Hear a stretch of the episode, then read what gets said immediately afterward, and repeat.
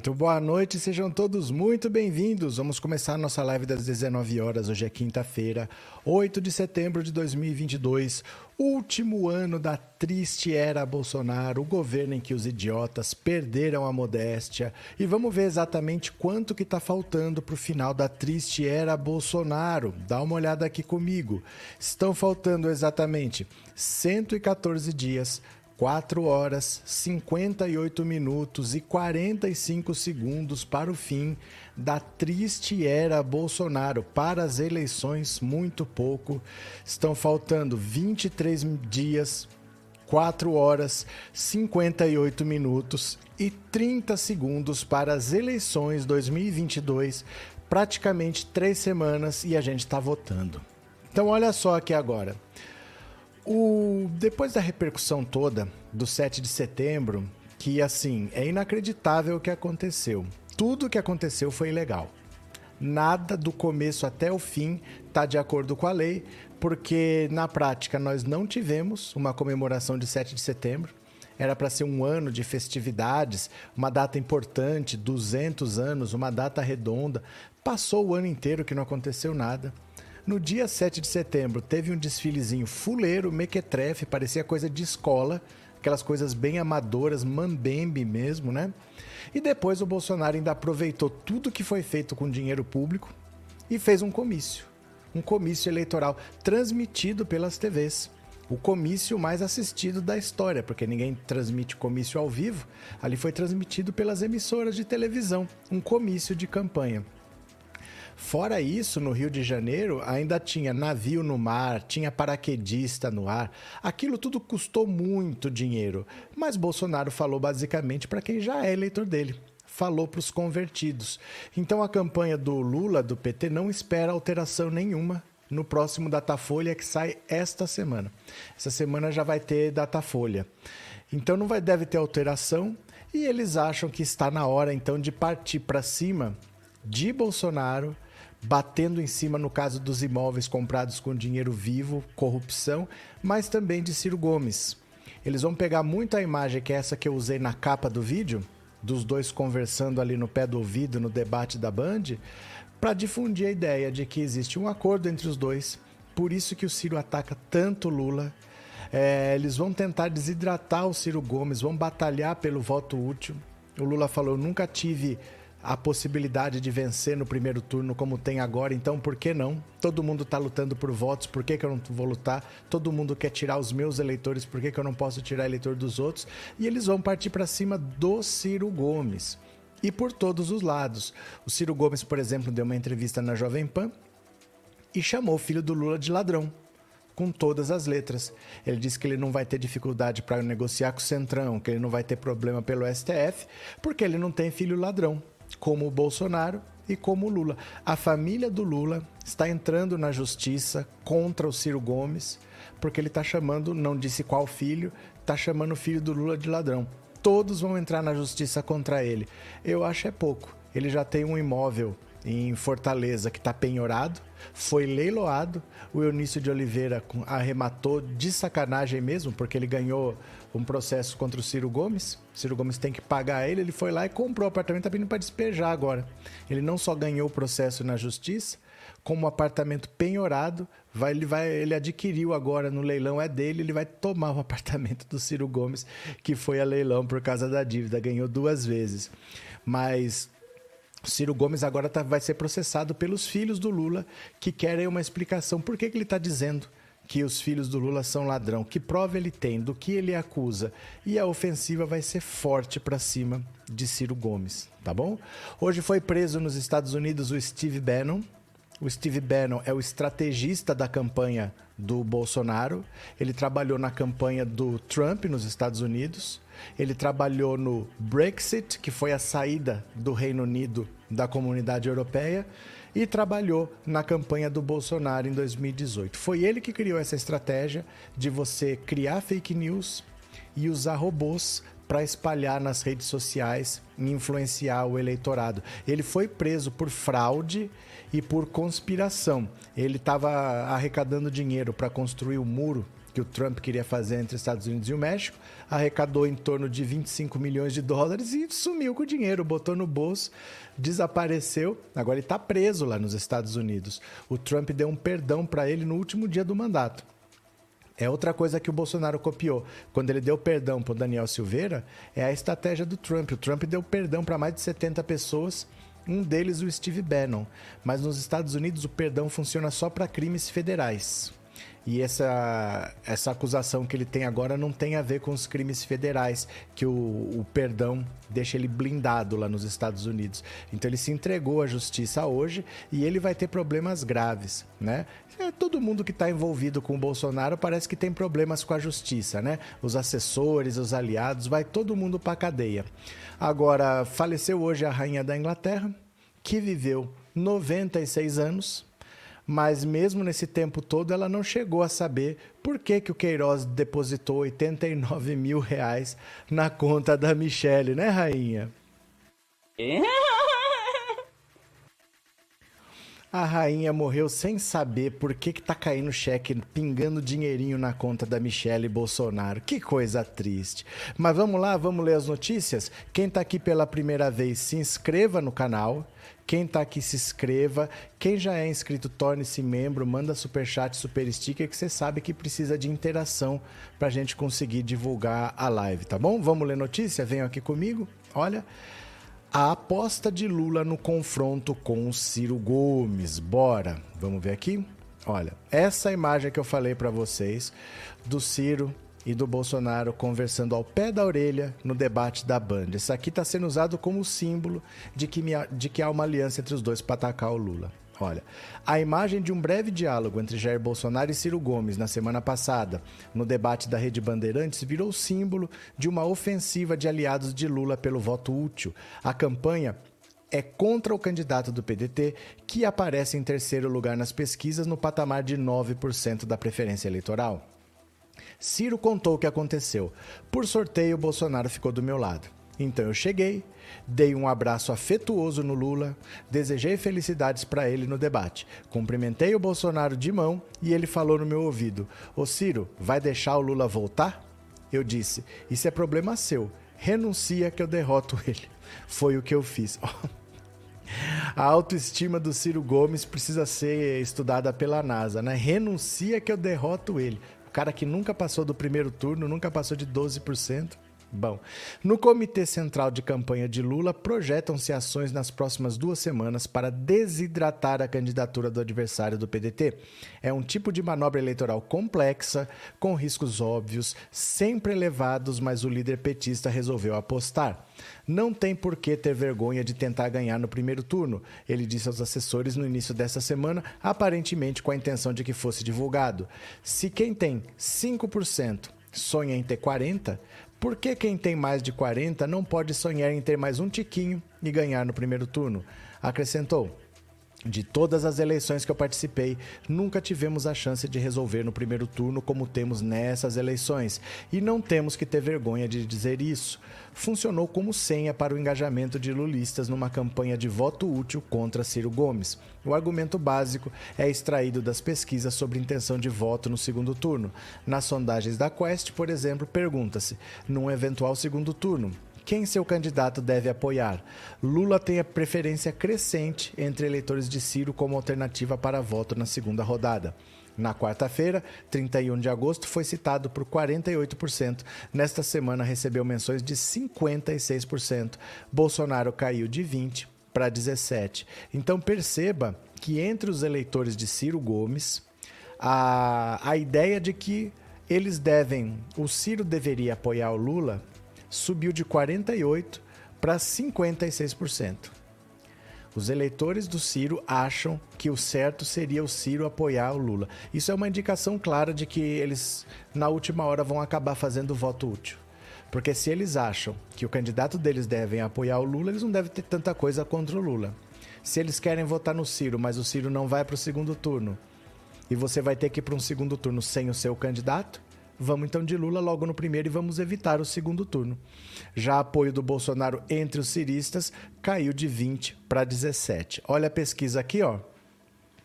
Num eventual segundo turno, em quem seu candidato quem seu candidato deve apoiar. Entre os eleitores de Ciro, passou de 48 para 56 o número de pessoas que dizem que ele deve apoiar Lula. É, caiu de 25 para 22 os que dizem nenhum. Quer dizer, de cada cinco eleitores, um acha que então não apoia ninguém, vá para Paris. e caiu de 20 para 17 quem acha que deve apoiar Bolsonaro. Entre os eleitores da Simone Tebet, caiu de 44 para 35 quem acha que ela deve apoiar Bolsonaro. E subiu de 32 para 41, 9 pontos em uma semana. Em uma semana subiu 9 pontos os eleitores da Tebet que acham que ela deve apoiar Lula no segundo turno. E Azul, ah não, perdão, o nenhum que caiu de 44 para 35 e o Bolsonaro subiu de 16 para 22. Então, olha, entre os eleitores da Simone Tebet, quem acha que ela deve apoiar Bolsonaro subiu de 16 para 22. Mas quem acha que ela deve apoiar Lula subiu de 32 para 41, nove pontos em uma semana, né? Entre eleitores dos outros candidatos, quem acha que deve apoiar Bolsonaro caiu de 45 para 41. Quem acha que deve apoiar Lula caiu de 26 para 22. E quem acha que nenhum dos dois subiu de 19 para 37. Os outros eleitores, tirando Ciro e Simone Tebet, não estão querendo apoiar ninguém. Mas também você tem que parar para pensar que eles não são praticamente ninguém né? Porque abaixo do Ciro e da Simone Tebet tem todo mundo um ou zero. A Soraya Tronic tem um, a Sônia Manz... a Sofia Manzano acho que tem um, o resto tem zero. Eles não têm eleitor e eles sabem que estão votando num candidato que não vai para lugar nenhum. Então eles não querem apoiar nem Lula nem Bolsonaro. Por isso essa rejeição tão grande. Né? Então a estratégia é partir para cima dos eleitores do Ciro. A maior parte dos eleitores do Ciro acham que ele deveria apoiar Lula no segundo turno, pretendem votar no Lula no segundo turno e dizem que o voto deles não é consolidado. Mais da metade diz que pode mudar de voto. Eles têm forte tendência de fazer voto útil. Então eles vão para cima. Os filhos do Lula vão processar o Ciro Gomes porque ele disse que o Lula tem filho ladrão. Não sei de onde ele tirou essa informação, porque não tem nenhum sendo processado, não tem nenhum acusado de nada, não tem nenhum condenado. Se ele falou isso sem provas, ele vai ter problemas na justiça. E a ideia é tirar o que falta para vencer nessa eleição de cara no primeiro turno sem sufoco. Né? Cadê que mais aqui? É... Lula vai mudar esse modelo econômico, priorizar o pobre e o trabalhador. Vai reduzir também a jornada do trabalho e criar mais vagas? Tem que perguntar para ele, meu cara. Você pergunta para mim? Não sei, eu não tenho contato com ele, eu nunca falei com ele, eu nunca fui a uma entrevista com ele. Você tem que perguntar para ele, eu não tenho ideia do que o Lula vai fazer. Sei tanto quanto você. Kate Evans, boa noite para meus coligados e coligadas. Hoje tive a sorte de entrar em uma loja para comprar meu vestido vermelho. Tanto a dona da loja como os funcionários eram todos PT, fiz uma festa. Valeu, Kate. Boa noite. Cadê que mais? É, boa noite, boa noite, Mônica, bem-vinda. Mundo Tech. Deus não apoia governo de ódio, governo que acaba com a família, não defenda a família, fica debochando as pessoas que estão com coronavírus, fica debochando as pessoas que estão com falta de ar. Que péssimo. Mundo Tech. Osvaldo, boa noite, meu povo. Com essa porcentagem de adesão, não precisa de acordo. É Lula no primeiro turno. Mas é que tem que batalhar, né? Porque senão o comodismo pode e adiando a decisão, adiando o Lula, não quer mais esperar, não. Irene, desculpa desviar o assunto, mas por que o TSE está julgando a candidatura do Lula e do Alckmin hoje? Já julgou e já, e já liberou. Não está julgando mais, já foi. Não tem nada. É porque alguém questiona, entendeu? Alguém questiona, alega alguma coisa. Aí você julga, não tem nada e tudo bem. Eu posso processar você, Irene. Eu posso processar você. Eu falo que você me deve 100 mil reais e não pagou. Processo você. Tenho provas? Não, eu perco o processo e você fica de boas. estão alegando alguma coisa, mas não tem nada. Já, já encerrou o processo, não tem nada. É assim mesmo, viu? Não se preocupa, não. Não está acontecendo nada. Valeu, Irene. Já julgou e já não tem nada. É porque é assim mesmo. Eles ficam questionando, né? Maria da Guia Super Sticker, obrigado pelo apoio, obrigado por ser membro, viu? Valeu. Cadê que mais? Sandro, isso já está definido. Quem vota no maldito, vota no maldito. Quem vota no Lula, vai de Lula. Sim. Esse voto é consolidado porque eles são candidatos há muito tempo e são muito conhecidos. Né? Eles são muito conhecidos. Um é presidente, o outro já foi presidente.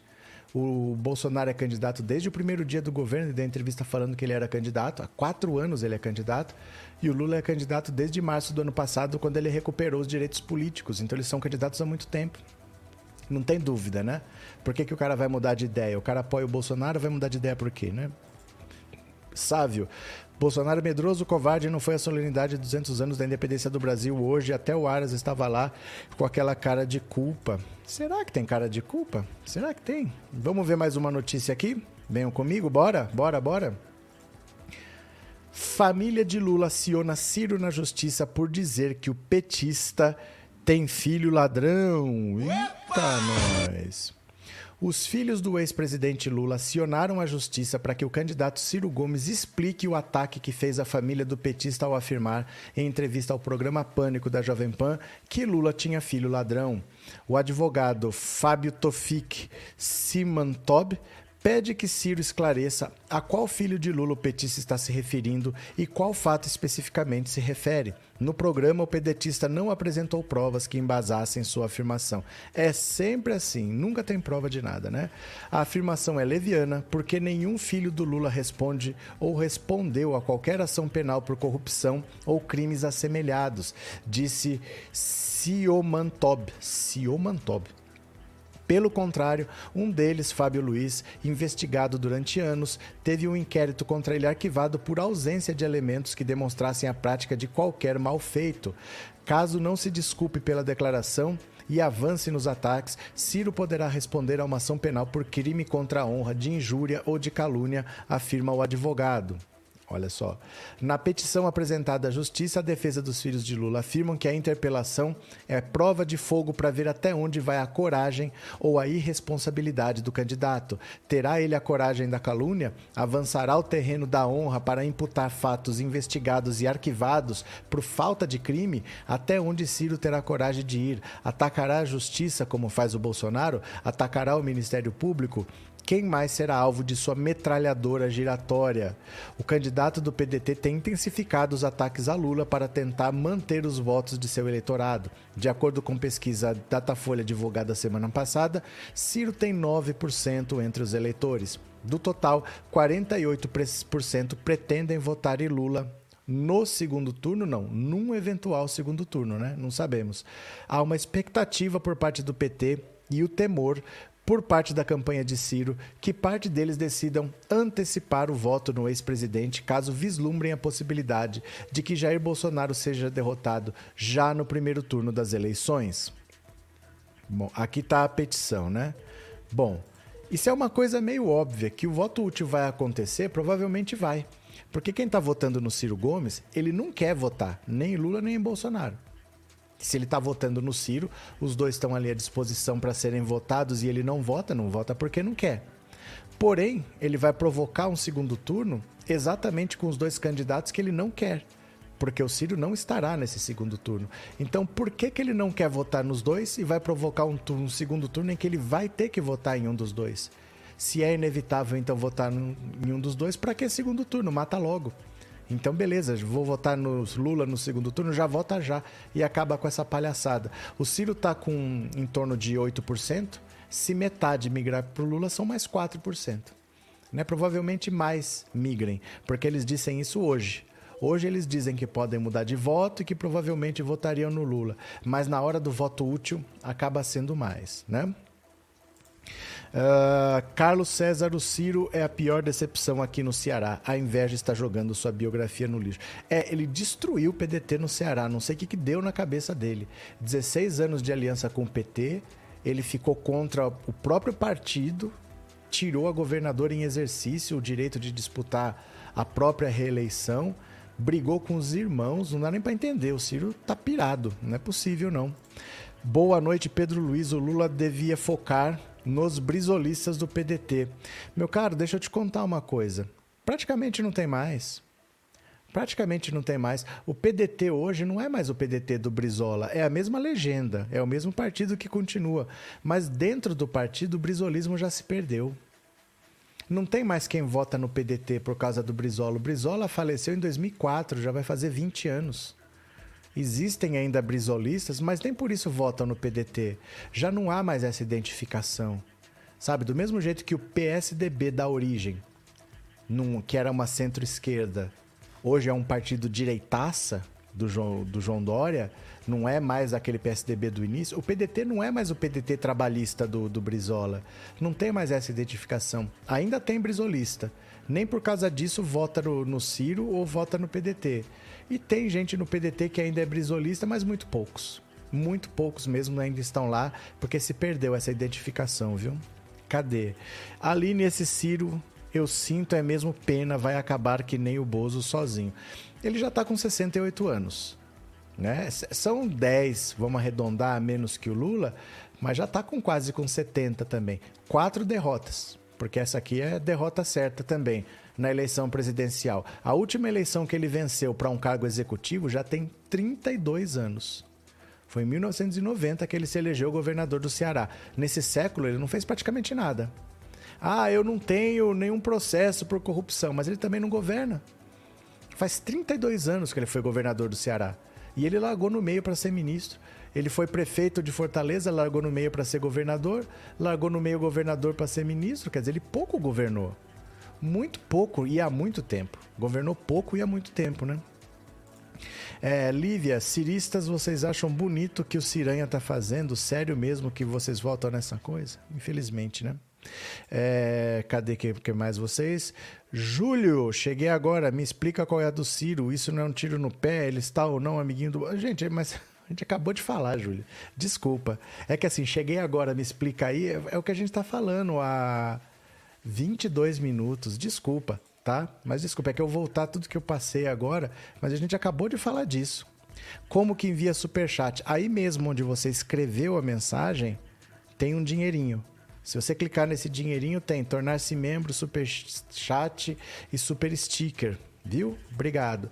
Célia, o velho da van levou um, um, um, passa fora do Bolsonaro no palanque ontem. O imbrochável ficou irritado. Só quem pode aparecer é ele. Valeu. Deixa eu pegar mais uma aqui agora. Ó, vamos ler mais uma? Venham comigo. Bora, bora, bora. É... Cadê? Aqui, pronto a pior notícia para Bolsonaro no 7 de setembro. Veja só. Aqui está. O dia 7 de setembro de 2022 já entrou para a história como um dos dias mais vergonhosos para o Brasil nos últimos tempos. No futuro, ao pesquisar sobre essa data, em vez de pensar nas conquistas e motivos para celebrar, os brasileiros vão ler que seu presidente puxou um couro de imbrochável em mais uma tentativa de se promover, mesmo que o momento não tivesse nada a ver com ele ou com a sua insegurança masculina.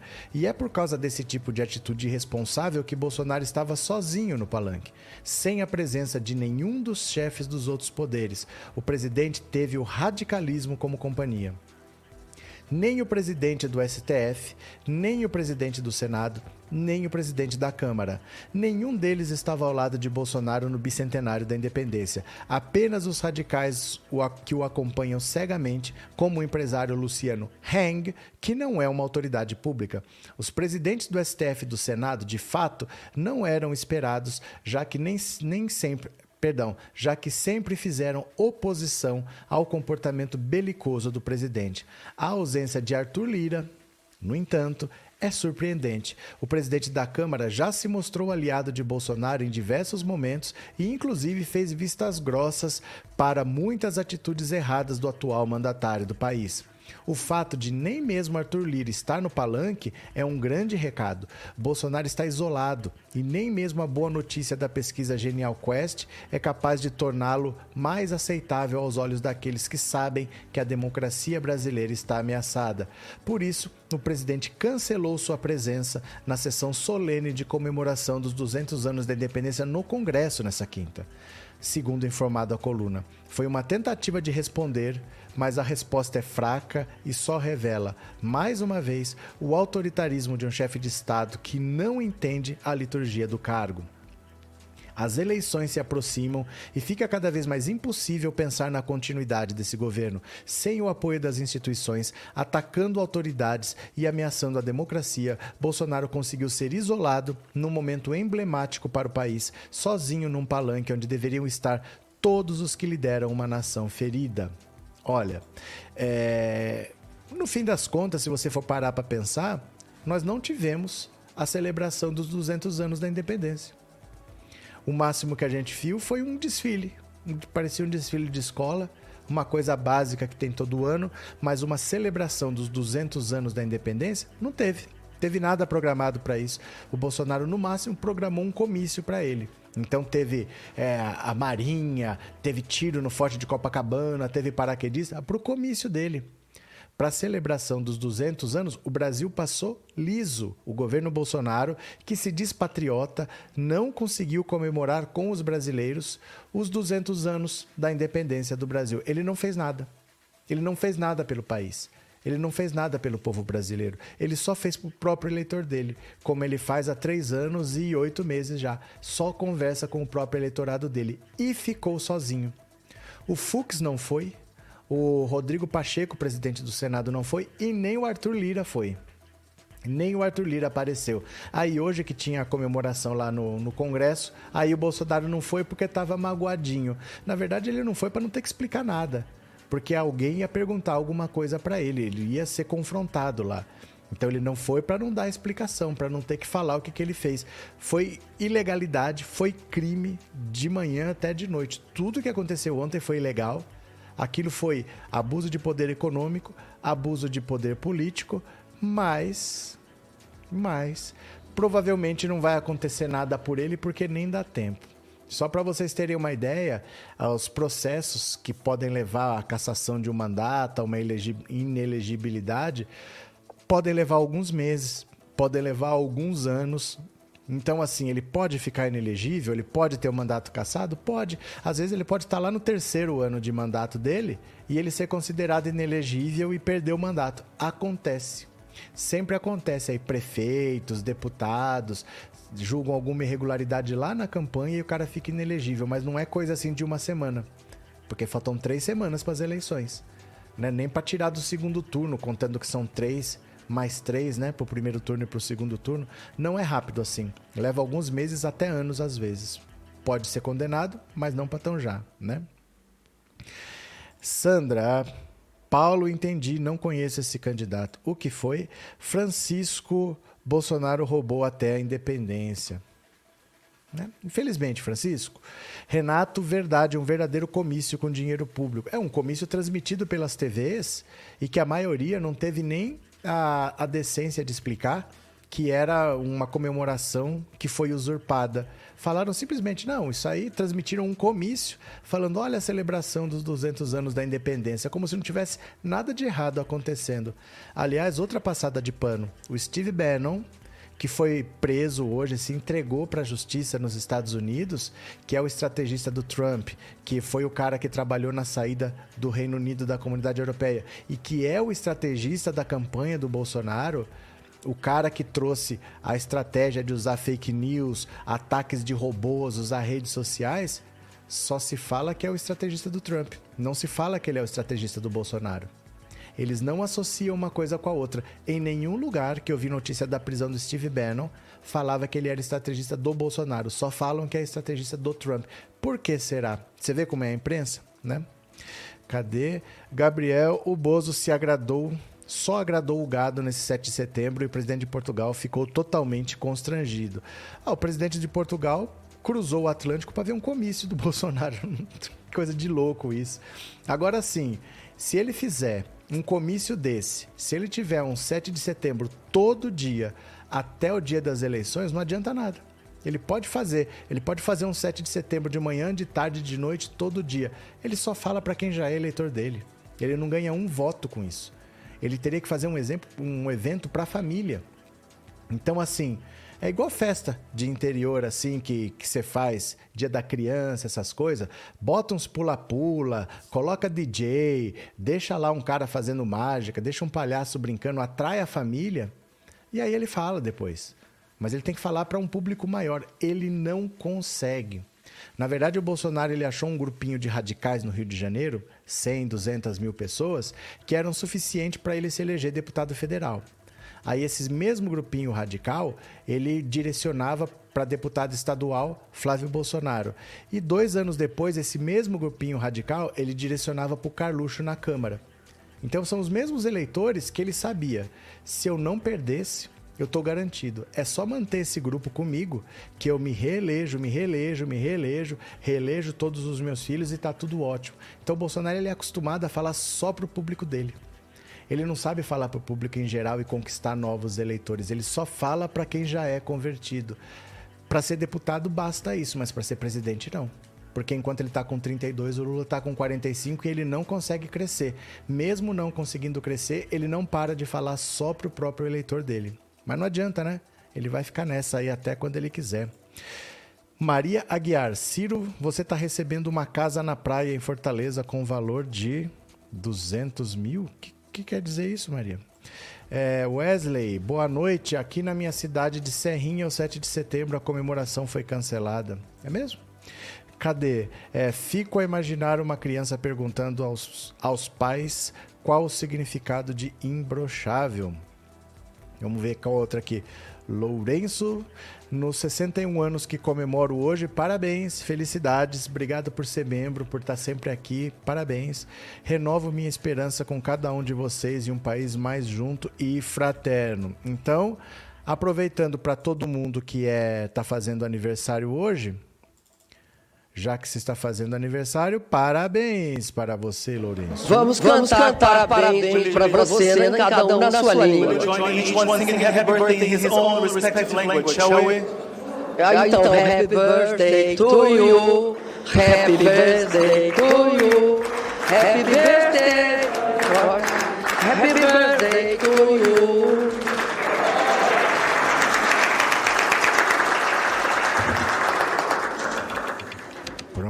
Pronto. Parabéns, Lourenço, e a todo mundo que esteja fazendo aniversário hoje, hoje 8 de setembro. Cadê que mais?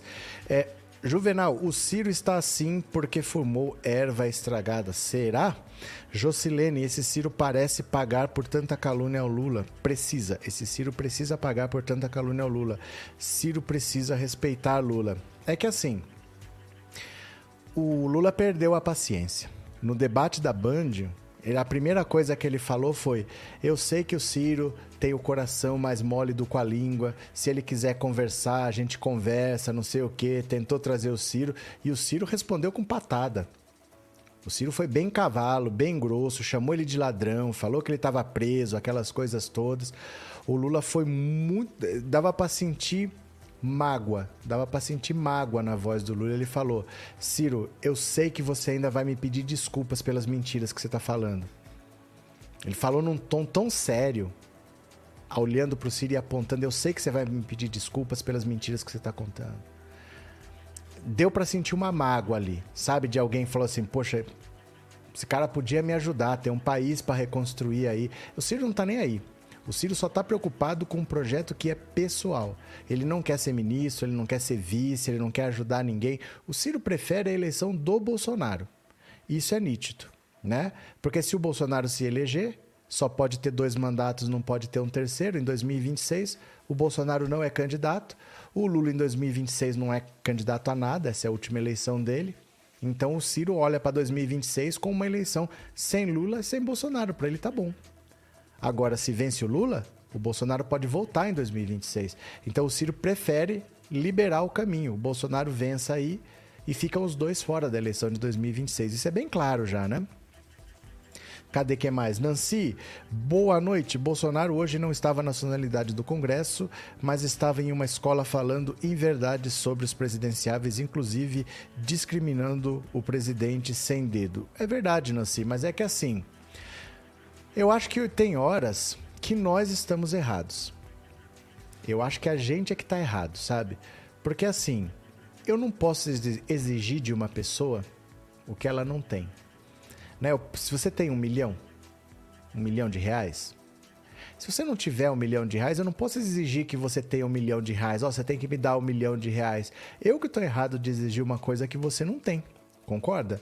Eu acho que a gente ainda está indignado com umas coisas que, assim, o Bolsonaro não tem jeito, não. Se a gente ficar se chateando por causa dessas coisas, eu sei que a gente tem que se indignar. E eu sei que tem que ir para a justiça. Mas, assim, esperar que ele se comporte. Ah, mas ele falou outra coisa. É, mas... Ah, ele mentiu de novo. É. Pois é. Esse é o presidente que foi eleito por 57 milhões de pessoas. Isso daí que a gente está vendo é o melhor que ele pode oferecer. É o melhor Bolsonaro que existe. É o cara que mente, é o cara que é, desrespeita as mulheres, que ataca as mulheres, que xinga todo mundo, que não sabe se comportar, que vai na ONU, faz piadinha de duplo sentido. É, é o que tem. Não adianta a gente achar que, ah, mas olha o que, que ele fez, o que, que vai acontecer. Gente, é isso aí que é o nosso presidente da República. É o presidente da República, da República Federativa do Brasil. É esse cara aí. O que, que a gente pode fazer? Pouca coisa. Ah, eu vou votar no Bolsonaro, se eu não gostar, eu vou lá e tiro ele. Cadê os que falaram isso? Né? Cadê agora que vai lá e tira? Erivelto, há vários vídeos de militantes de esquerda no meio dos Minions destruindo o Bozo. O gado está se apequenando. Como é que é? Há vários vídeos de militantes de esquerda no meio dos Minions destruindo o Bozo. É que assim, ó. É, uma coisa é a rede social. Outra coisa é a vida real. A militância bolsonarista é muito agressiva na rede social. Normalmente, ou é um bando de veinho desocupado, gente viúva da, da, ditadura, gente que tem saudade. É uma memória afetiva de quando eles eram jovens. O cara quer voltar pro tempo de quando ele era jovem. O cara tem saudade dos anos 60, 70, da ditadura militar. Ou é um bando de veinho, um bando de gente que é viúva da ditadura, ou então é um bando de gente covarde que na sua cara não vai falar o que tem coragem de falar na rede social. Você vai, eu já fui. 7 de setembro passado, eu tava na, na Paulista. Eu fui na, no Vale do Anhangabaú, que tinha a manifestação do Lula, mas eu fui também na manifestação na Paulista do Bolsonaro. Não acontece nada. Não tem gente agressiva, gente brava, gente violenta. É um bando de veinho, cheira até naftalina o negócio lá. E um bando de gente que ali na sua cara não vai falar nada, não. É muito, é muito fake. É uma agressividade muito fake, sabe? A agressividade deles é mais o ódio contra o pobre do que violência física. O negócio deles, que eles são contra o Lula, é ódio ao pobre. No fundo é isso, eles estão destruindo um país por ódio ao pobre, por não querer ver a empregada doméstica com dinheiro, por não querer ver preto na universidade. O ódio ao pobre está levando essa galera a destruir o país. Eles preferem destruir o país a ter que compartilhar o país, não é dividir o país, é compartilhar o país, né? Regina, parabéns a todos os aniversariantes de hoje, muita saúde e paz. Parabéns a todos, obrigado pelas palavras, Regina, obrigado pelo superchat, obrigado por ser membro, viu? É, Gabriel, me lembro desse momento, acho que todos se assustaram com Lula falando bem sério com o Ciro. É, porque foi uma palavra assim que. de uma sinceridade que doía você via assim ele falando que ele não estava não tava brincando e não estava querendo confrontar, não era uma coisa para as câmeras, era uma coisa muito pesada mesmo que ele estava sentindo ali. Marisa, obrigado pelo super sticker, viu? Obrigado pelo apoio. Marisa Cardoso, é minha, da minha família? Você é da minha família? Agora aqui, ó, deixa eu mostrar aqui, ó. Será que o Bolsonaro vai ficar inelegível? Será que o Bolsonaro vai ficar inelegível? Provavelmente não. Dá uma olhada aqui. Isso é que é o duro. Isso é que é o duro. Dá uma olhada. Olha. TSE não tornará Bolsonaro inelegível, avaliam magistrados. Olha só. A possibilidade de TSE tornar Bolsonaro inelegível neste ano, por causa dos atos de 7 de setembro, é praticamente nula e só não está totalmente descartada pela possibilidade sempre existente de que algum fato novo comprometa a situação do presidente de forma inexorável. A opinião é de magistrados de tribunais superiores e, inclusive, de integrantes da própria Corte Eleitoral. Uma investigação pode até ser aberta nos próximos dias, mas dificilmente seria encerrada até o fim de outubro, quando se realiza o segundo turno das eleições no Brasil Em primeiro lugar, seria preciso abrir espaço para o contraditório, ouvindo a defesa de Bolsonaro num processo de idas e vindas que poderia demorar meses ou até mesmo anos. A corte levou quase três anos, por exemplo, para julgar uma AIG, Associação de Investigação Judicial Eleitoral, contra a chapa Dilma Temer. Teve uma ação questionando a chapa Dilma Temer na Justiça Eleitoral. Levou três anos para julgar. Quando os dois foram inocentados, em 2017, a Dilma já nem ocupava mais a presidência da República. O histórico do TSE, por outro lado, mostra que dificilmente a corte caçaria um presidente eleito com os votos de milhões de brasileiros.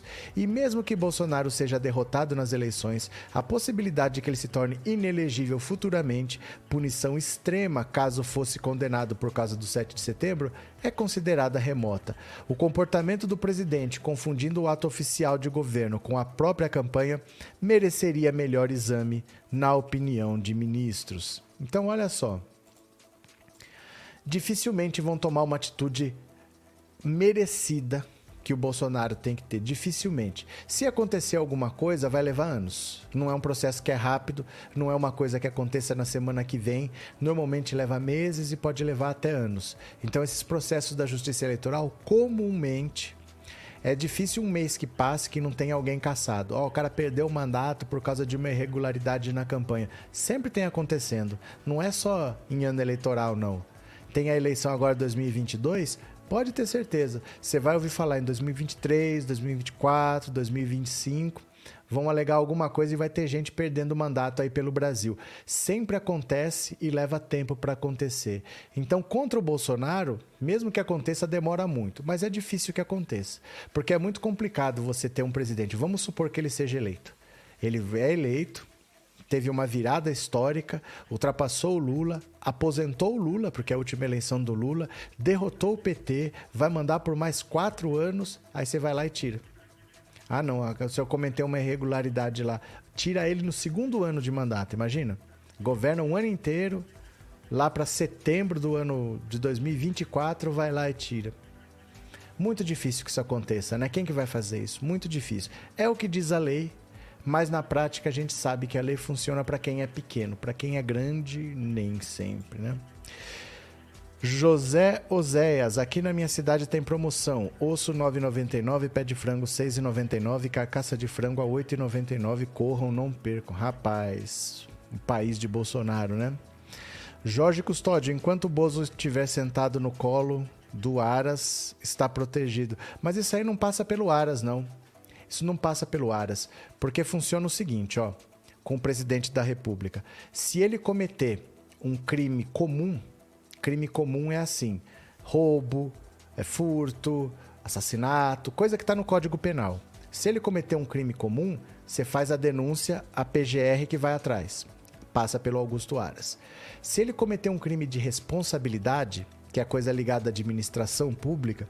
Então, por exemplo, deixou de pagar salário dos servidores, deixou de pagar aposentadoria, aí é crime de responsabilidade. Aí é um pedido de impeachment que passa pelo Arthur Lira. Então são dois caminhos: crime comum, Augusto Aras, crime uh, de responsabilidade, uh, Arthur Lira, certo? Mas crime eleitoral é no TSE. Aí é julgado num outro tribunal, não tem nada a ver com o STF, é lá no TSE, certo? O cara é boçal, faz tudo na ilegalidade e fica por isso ileso. É porque na prática é complicado fazer, porque se fosse agora, por exemplo, vamos conseguir julgar rápido, uma coisa é agir contra o candidato, outra coisa é agir contra um prefeito ele presidente eleito. Imagina quantas milhões de pessoas não votaram num presidente que foi eleito. Para ser eleito nessa eleição aqui, a pessoa vai ter que ter uns 70, 80 milhões de votos. Imagina você vai lá e, e tira o cara. Né? É difícil que isso aconteça mesmo. Então, como não é um processo que é rápido, dificilmente vai dar em alguma coisa. É, Francisco, se Bolsonaro for reeleito, o Brasil vai para caçapa. Primeiro lugar é a venda da Petrobras, Correios e Banco do Brasil, e depois o enquadramento do STF e segue a criminaca. Criminaca? É que assim, Francisco, todo líder autoritário, todo líder autoritário, se ele tem um segundo mandato, ele radicaliza. Porque vê tudo que o Bolsonaro fez. Se ficar por isso mesmo, mais do que ficar por isso mesmo, se o povo achar que ainda tem que ter mais quatro anos e fazer. Ó, tem que acontecer uma virada que nunca aconteceu. Em 20 dias, ele tem que tirar 15 pontos, ultrapassar o Lula para ir para o segundo turno, vencer de novo. Não é muito plausível que isso aconteça hoje. Se acontecer, imagina com que peso ele chega. Aí ele vai querer fechar a Rede Globo, ele vai querer fechar o STF, porque ele faz, faz e fica por isso mesmo. Né? Todo líder autoritário que tem um segundo mandato radicaliza, né? Aparecido não tem nada mais escandaloso que a compra de votos aprovada pelo Congresso. Esse governo tem muitas ilegalidades, né? Luzia da Guia, que coisa ridícula que o Bolsonaro fez no 7 de setembro, mas é só isso que ele sabe fazer. E o pior é que esses bafão, essas coisas ridículas, e eu acho que ele está abafando. Valeu. Vamos ler mais uma? Vamos ler mais uma aqui, ó. Pronto. Olha só. Por falar em Steve Bannon, Bolsonaro seguiu a cartilha de Bannon e conseguiu o que queria no 7 de setembro. Essa notícia é bem importante, eu quero que vocês prestem atenção. Olha só aqui, ó. Em fevereiro de 2018, numa entrevista ao jornalista americano Michael Lewis, o guru da extrema-direita Steve Bannon explicitou com surpreendente sinceridade sua estratégia para multiplicar a mensagem do trumpismo os democratas não importam, disse Beno. A oposição real é a mídia e a forma de lidar com eles é inundá-los com nossas M's. O Bolsonaro não ataca a imprensa por acaso. O Bolsonaro ataca a imprensa porque isso é uma estratégia que parte desse Steve Bannon. E o que ele diz eu vou ler de novo. Os democratas não importam. A oposição real é a mídia e a forma de lidar com eles é inundá-los com as nossas M's. A finalidade dessa tática, segundo outra frase de Bannon que ficou famosa, nunca é esclarecer ou impor a verdade. Não se trata de persuadir, e sim de desorientar. Vocês já repararam que o Bolsonaro nunca responde nada? Você fala de uma coisa, ele fala de outra. Você pergunta para ele das casas compradas com dinheiro vivo, ele fala: "Ah, mas o seu marido votou em mim, não sei como é o relacionamento de vocês". E aí só se fala disso depois. É tática do Steve Bannon. Não se trata de persuadir, de convencer, e sim de desorientar. O que se viu nesse 7 de setembro foi a execução perfeita do método Bannon por Bolsonaro, num momento crítico da campanha eleitoral. Desde que começou a planejar a comemoração oficial dos 200 anos da independência e os atos no Rio e em Brasília, o presidente sabia que precisaria deles para demonstrar força também sabia que teria de dominar a atenção do país durante todo o dia para que seus atos não fossem vistos como um fracasso na comparação com os dos ano passado, quando ele colocou o Brasil em suspenso com uma ameaça golpista mais descarada que já se viu após a redemocratização. O que seria dito ou feito nesse 7 de setembro dependeria, obviamente, do cenário político e eleitoral.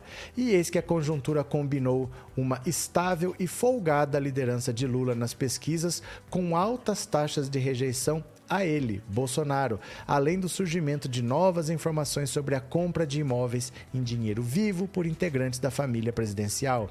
Alexandre de Moraes, que no ano passado foi chamado de canalha em cima de um palanque, neste ano autorizou busca e apreensão contra empresários bolsonaristas, visando a encontrar indícios de financiamento de atos antidemocráticos. No TSE, o mesmo Moraes chamou para conversar o ministro da Defesa, sugerindo que poderia ceder em algumas das reivindicações dos militares sobre as urnas eletrônicas. Nesse contexto, Bolsonaro não tinha nem cartas para bancar um blefe de golpe, como fez em 2021 mas mais do que um presidente autoritário, ele é, no momento, um candidato em dificuldades numa campanha eleitoral disputada. Para poder voltar ao golpismo, que está em sua essência, precisa, primeiro, garantir a presença no segundo turno. Foi o próprio presidente quem disse nos discursos de ontem: esperem uma reeleição para vocês verem se todos não vão jogar dentro das quatro linhas da Constituição. Por enquanto, o que ele podia fazer era convocar as Forças Armadas para dar efeito simbólico a seus atos políticos e deixar no ar o medo de tumultos e de um golpe de última hora. O golpismo nas faixas de manifestantes e nas imagens de generais engalanados sobre o palanque era, afinal, um espantalho destinado a atrair atenção. Garantido o barulho, Bolsonaro partiu para seu real objetivo: galvanizar a própria base, antecipando para já a disputa de rejeições que costuma caracterizar os segundos turnos, jogando pesado para reavivar a memória dos escândalos de corrupção da era petista, chamou Lula de ladrão e de quadrilheiro de nove dedos. Disse que o voto nessa eleição não deveria servir apenas para impedi-lo de voltar à cena do crime. Esse tipo de gente tem que ser extirpada da vida pública, afirmou, dando instruções a seus seguidores. Eu peço a vocês que não tentem convencer um esquerdista. Façam o contrário. Falem para eles convencer você a ser esquerdista. E depois que ele tentar te convencer, fale para ele onde está errado, porque eu sou presidente da República de 215 milhões de brasileiros. No final do dia, ministros, aliados e mesmo lideranças políticas que andavam meio afastadas de Bolsonaro para não ser contaminados com sua rejeição manifestavam incontida satisfação com o resultado de 7 de setembro.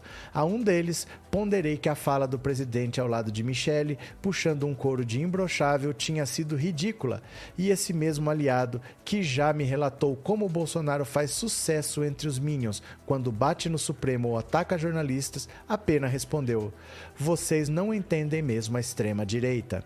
Então me lembrei de Bannon e capitulei. Brandindo seu golpismo sem dentes, Bolsonaro conseguiu fazer os comícios mais assistidos da história das campanhas eleitorais brasileiras, travestidos de atos cívicos e transmitidos ao longo de um dia inteiro por todos os canais a cabo, no YouTube e nas redes sociais. Ele pouco se importa se cometeu crime eleitoral, porque sabe que não sofrerá consequências significativas. O que importa mesmo é que inundou o ambiente. Agora espera que a desorientação garanta o resto. Então, basicamente, o que o Bolsonaro fez ontem foi usar toda a estrutura do, do governo para fazer um ato de 7 de setembro que era um pretexto. No fim, ele fez um comício e todo mundo mostrou porque estava mostrando o 7 de setembro. Basicamente era isso. Ele queria entupir o Brasil de Bolsonaro o dia inteiro. Era um feriado no meio da semana, ninguém ia viajar, não era um fim de semana prolongado. Ia estar tá todo mundo em casa assistindo televisão. Em São Paulo, por exemplo, estava chovendo. Pouca gente saiu de casa. Ia estar tá assistindo o Bolsonaro porque sabe que ele vai falar alguma maluquice. No ano passado, ele chamou Alexandre de Moraes de canalha, disse que não ia aceitar mais decisão que viesse do Alexandre de Moraes, nenhuma decisão judicial. Ninguém sabia o que ele ia fazer. Ele aproveitou para fazer um comício. E dane-se. Quem gostou, gostou. Quem não gostou, não gostou, porque a rejeição dele já é alta. Então, se você não gostar, não tem problema. Ele só sabe falar para a base. Esse que é o problema. Aí, como é que ele vai aquecer, né? Vamos ver aqui o que vocês estão falando. Deixa eu ver. É... Lete Mota, gente, não aguento olhar a cara do Ciro, ele só tem ódio e mágoas. Vai fazer o quê, né, Lete? Vai fazer o quê? É, Antônio Mário, a zeme que Bolsonaro fala é para atingir a base da pirâmide da sociedade e o pobre a classe média que vê Bolsonaro como referência de coisas fúteis, logo é fácil absorver. É que assim, a gente às vezes não se toca, mas o brasileiro, que a gente é que acha, viu? A gente é que acha que é o melhor povo do mundo, que é um povo super hospitaleiro, que recebe todo mundo bem, aqui todo mundo se dá bem, não é como na Palestina, não é como não sei na onde, não é como não sei na onde. O brasileiro é muito agressivo. O brasileiro é um povo bem destemperado, que perde a razão logo, que sai na mão por qualquer coisa. O brasileiro é agressivo. E muita gente se é, identifica com essa agressividade do Bolsonaro.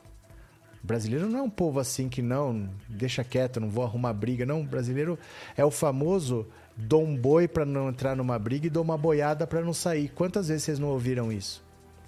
Quantas vezes vocês já não ouviram isso? O brasileiro tem um pouco essa agressividade que ele usa. Então, muita gente se identifica com essas grosserias que ele faz. Ele não perde nenhum aliado quando ele faz essas grosserias. A verdade é essa, né? Lula Nildo, boa noite. Eu não estava participando com superchats porque meu cartão estava sem limite. Professor, eu também sou careca. Uai? Ih, que informação é essa? Mas beleza, se você quiser um cartão corporativo, depois a gente impõe sigilo de 100 anos, é só ir gastando. Valeu, abraço, obrigado pelo superchat, viu? Jesus Henrique, isso que o Bozo fez é uma estratégia da extrema-direita no mundo todo, ensinada pelo Steve Bannon e pelo Olavo de Carvalho. Exatamente. O texto era sobre isso Essa estratégia é do, do, do Steve Bannon, que foi preso hoje, se entregou à justiça lá nos Estados Unidos, né? Confio na página central eleitoral e não. Como é que é? Confio na página central eleitoral e não fala nada sobre essa pesquisa. Diz que amanhã terá pesquisa da Datafolha e Globo. Do que você está falando, Cris? Do que você está falando? É, Bolsonaro é o homem cordial. É. Esse cordial é de. Não é de cordialidade como a gente pensa, né? Parece que o homem cordial é um homem bonzinho. Esse nome foi dado porque esse cordio vem da raiz latina que é de coração. Quer dizer, é um cara que é emotivo no sentido de deixar as emoções tomarem conta. Então, o homem cordial, na verdade, né? Quem falava isso era o Florestan Fernandes, não era? Era o Florestan Fernandes? É a pessoa que se deixa levar muito mais pela emoção, pela impulsividade do que pela razão. Quando ele dizia que o brasileiro é o, é o, homem cordial, não é porque ele é gentil, mas porque ele deixa se levar muito mais pela emoção do que pela razão. É, é bem isso sim, Renan. Apesar de tudo, isso não mudará nada em relação a quem já vai votar e muito menos significará que esses discursos e o aparecimento nesse 7 de setembro vai mudar tanto o voto. Não, não vai mudar nenhum voto, Valnei. Não muda nenhum voto, porque sempre que ele tem essas palhaçadas dele, ele afasta as pessoas que não são eleitoras. Então o eleitorado dele adora, mas é só o eleitorado dele que adora. Ele não conquista novos eleitores. Não é o que ele deveria fazer. O que ele deveria fazer é ampliar, que é o que o Centão implora para ele fazer. Mas não adianta. Ele segue essa estratégia do Bannon à risca, porque funcionou em 2018, mas era outro cenário, né? 2018 não tinha o Lula para enfrentar. Lauro Santos, ele praticamente chamou seu eleitorado, ou quem queria segui-lo, de desmoriado, desmemoriado, será que é isso? Cadê que mais? Vamos ler mais uma notícia. Olha, pronto, cadê, cadê, cadê? Pronto, aqui. Nelson Piquet gastando dinheiro com bolsonarista. Gente, o Nelson Piquet tá muito generoso. O Nelson Piquet tá dando muito dinheiro para a campanha de bolsonarista. Que generosidade é essa, né? Olha só, Nelson Piquet injeta 100 mil reais na campanha de Tarcísio em São Paulo. Amigo de Bolsonaro, o ex-piloto segue contribuindo com campanhas bolsonaristas e já é o 15º maior doador das eleições de 2022. Interessante aqui, ó, o, o Uber do Bolsonaro, né? O ex-piloto de Fórmula 1, Nelson Piquet, segue se mostrando um assíduo doador de dinheiro para campanhas bolsonaristas, depois de colocar 501 mil reais no caixa eleitoral de Bolsonaro a reeleição e contribuir com 200 mil reais para o PP, um dos partidos aliados do presidente, Piquet efetivou uma doação de 100 mil à campanha de Tarcísio Gomes de Freitas em São Paulo. O dinheiro do tricampeão de Fórmula 1, amigo de Bolsonaro e motorista de Rolls-Royce presidencial nas horas vagas, pingou no cofre de Tarcísio por meio de uma transferência eletrônica na última segunda.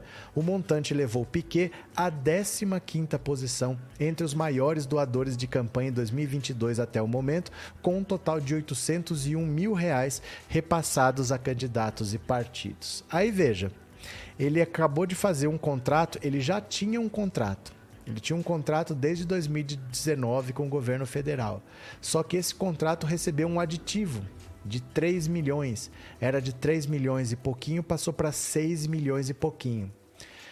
Pingou 3 milhões na conta dele. Aí pinga 500 mil na conta do Bolsonaro, e pinga 200 mil na conta do PP, e pinga 100 mil na conta do Tarcísio. Dá a sensação de que tem dinheiro indo e voltando, não é? Não é estranho isso? O cara começa a fazer contrato com o governo federal, recebe lá um caminhão de dinheiro, mas parece que esse dinheiro depois acaba voltando. Interessante. Cadê? Maria José, esse dinheiro que piquedou as campanhas é do BNDES. Olha a denúncia gravíssima. Cadê que é mais? É, já já a PF visita o Piquet. O Piquet tenho a impressão, não é certeza, mas tenho a impressão de que ele está sendo investigado naqueles inquéritos lá dos atos antidemocráticos, aqueles inquéritos da fake news. E eu acho que ele está sendo investigado lá também. Daqui a pouco vai ter um monte de gente rodando, ele é um deles, viu? É, José Ivo, dinheiro na lavagem depois de encerrar a carreira de piloto, agora vira lavanderia do Planalto. Raquel, tenha que ser investigado. Muito estranho doar tanto dinheiro para os amiguinhos. Então, depois que ele recebeu um contrato, um contrato não, um aditivo ao contrato. O contrato ele já tinha, mas jogaram mais dinheiro nesse contrato. Aí começou a depositar dinheiro para o povo do governo. Aí, interessante, né? Lívia, se eu fosse o Lula, não ia nem olhar para a cara amassada desse pilantra quando ele fosse me procurar. É lavagem de dinheiro. Olha, Aparecido, vocês bloqueiam pessoas que comentam respeitosamente opiniões diferentes de vocês. Vocês quem, Aparecido? Vocês quem? Vocês quem? Professor, o Bolsonaro ainda vai participar, teria que cancelar a candidatura dele, está fora das eleições. Teria, mas não vai. Teria, mas não vai, Fátima. Vai ser isso daí mesmo. E ele sabe que vai ser isso aí mesmo, né? Muito difícil tirar um candidato assim no meio, faltando 20 dias para as eleições. Difícil, né? É, Lauro, a falha de estar acontecendo tudo isso em nossa democracia é culpa da nossa justiça. É que assim, eu não diria culpa, eu diria mais responsabilidade, porque a justiça ela é construída assim. A justiça no Brasil, ela é política. Ela não é uma justiça feita para proteger o cidadão ela tem origem política. Então, por exemplo, você quer ser juiz, você tem que estudar direito, você tem que passar num concurso, aí você vira juiz.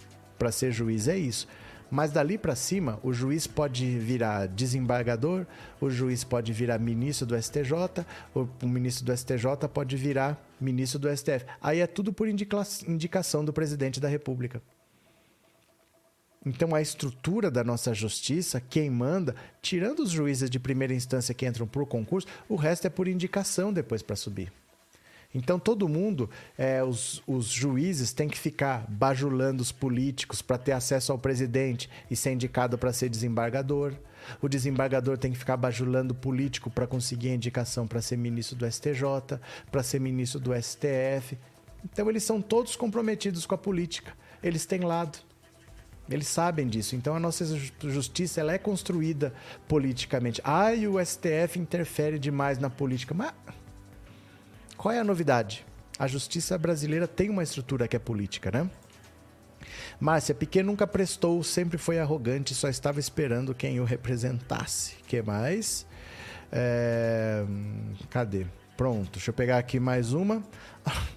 Gente, olha a cara de pau desse Bolsonaro cara de pau. Bolsonaro resolveu prometer agora que o Auxílio Brasil vai ser de 800 reais. Você acredita nisso? Que ele está prometendo agora o Auxílio Brasil. O, o Bolsa Família era 200, ele criou o Auxílio Brasil para 400, aí ele passou para 600, agora ele está prometendo 800 sendo que ele já mandou o orçamento do ano que vem para o Congresso, prevendo o valor de 405. Então ele não só não vai aumentar, como vai diminuir, mas ele está prometendo dar 800. Dá uma olhada aqui, ó. Auxílio.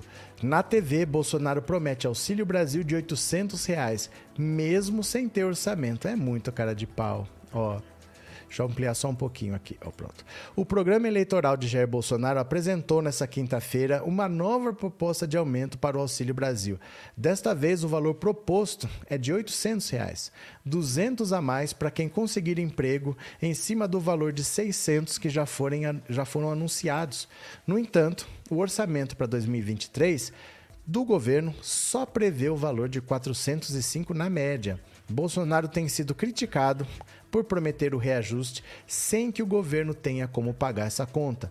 Duas fontes do Ministério da Economia consultadas pelo UOL disseram não ter conhecimento do programa e nem saber de onde viriam os recursos para realizar esses pagamentos.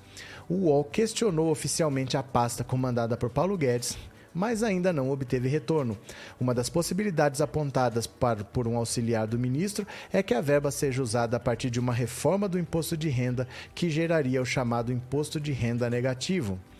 O novo anúncio do Bolsonaro vem na esteira do valor de 150 reais anunciado pela campanha de Lula, que está desenhando uma ampliação do programa de transferência de renda do governo federal, que voltaria a ser chamado Bolsa Família, para além dos 600 reais já prometidos por ele, acrescentando um adicional de 150 reais por filho até seis anos, para as famílias mais carentes em caso de vitória na eleição de outubro.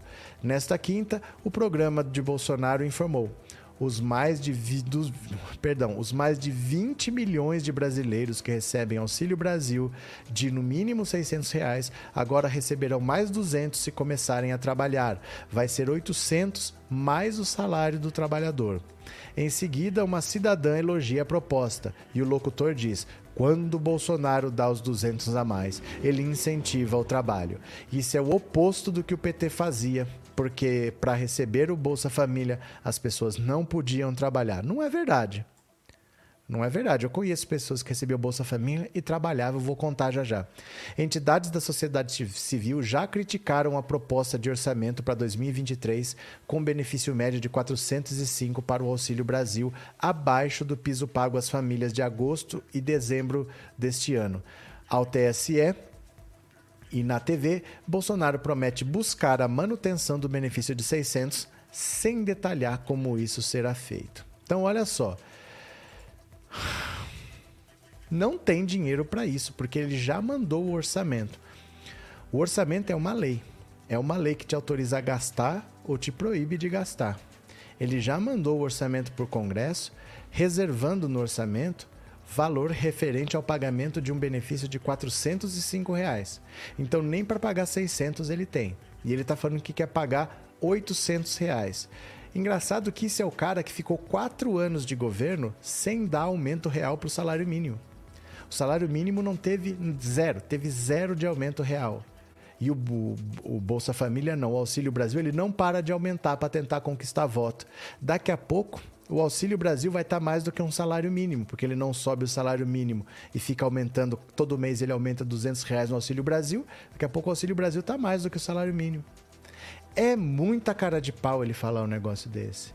Né? E é mentira. É mentira que com Bolsa Família, se você arrumasse trabalho, você perdia. Não é verdade.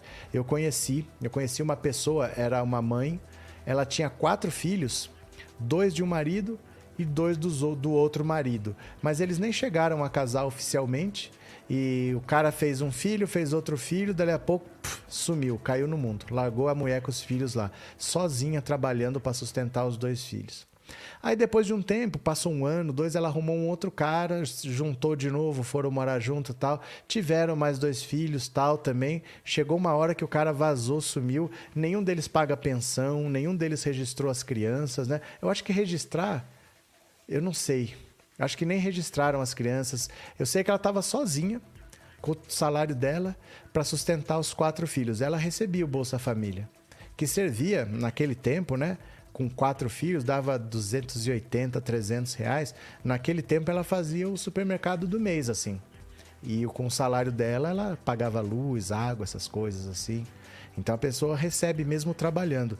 Agora, dizer que ele vai dar 800 para quem trabalha, não tem, nem tem isso no orçamento, para falar a verdade. Cara, é muita cara de pau. O cara bota no orçamento 405 e fala que vai pagar 800, né? É, prometeu 800 reais, assim como em 2018 prometeu gasolina 2,50 e faz a 35 e 13 terceiro do auxílio, ninguém caiu, ninguém cai mais nessa hipocrisia do Bolsonaro. Isso é desespero, mentira na cara dura. É verdade. Sérgio, hoje vi uma notícia de Bolsonaro reservou mais 5 bilhões para orçamento secreto.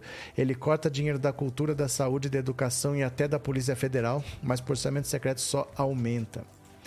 É, Janete volta no Lula e pede voto para ele ganhar no primeiro turno para nossa vida melhorar, disse a Raquel. Lívia, 800, será que ele vai tirar dinheiro das caixas de dinheiro que eles guardam em casa? Não sei, mas ele quer pagar 800, sendo que tem dinheiro para pagar 405, né? É, muito pelo contrário, se descobre que a pessoa trabalha, corta o benefício automaticamente. Não, senhor. Estou te contando um caso real. Não estou te falando um caso que eu ouvi falar. Eu estou dizendo de um caso que eu vi, um caso real, que eu conheço a pessoa. Não corta, não, senhor. Viu? É, mas também não é que não corta, não cortava, porque não existe mais o Bolsa Família, né? Eu acho que se tiver carteira assinada não tinha direito. Não, não tira? Não, não tira. Não, não tira. A gente sabe o que acontece? A gente tem muito costume de achar as coisas. E a gente não vai atrás da informação. Bolsonaro tá aí porque muita gente não foi atrás de saber quem ele era, mas achava que ele era bom. A gente tem que achar menos e investigar mais. Isso aí gerou o Bolsonaro. né? Quantas vezes eu morava morei em São Paulo, morei na Bahia, morei em vários lugares, mas nunca transferi meu título. E eu justificava. Sempre vinha gente falar que três vezes que justificar cancela o título. Não sei de onde que tiram isso. Não existe em lugar nenhum essa informação. Mas a pessoa briga com você que três vezes cancela o título. As pessoas gostam de achar as coisas, né? É, cadê? É, tem direito à Bolsa Família quem tem carteirinha de vacinação dos filhos em dia e frequência na escola. Sou professora de escola pública, vive isso. Pronto, valeu, Natália.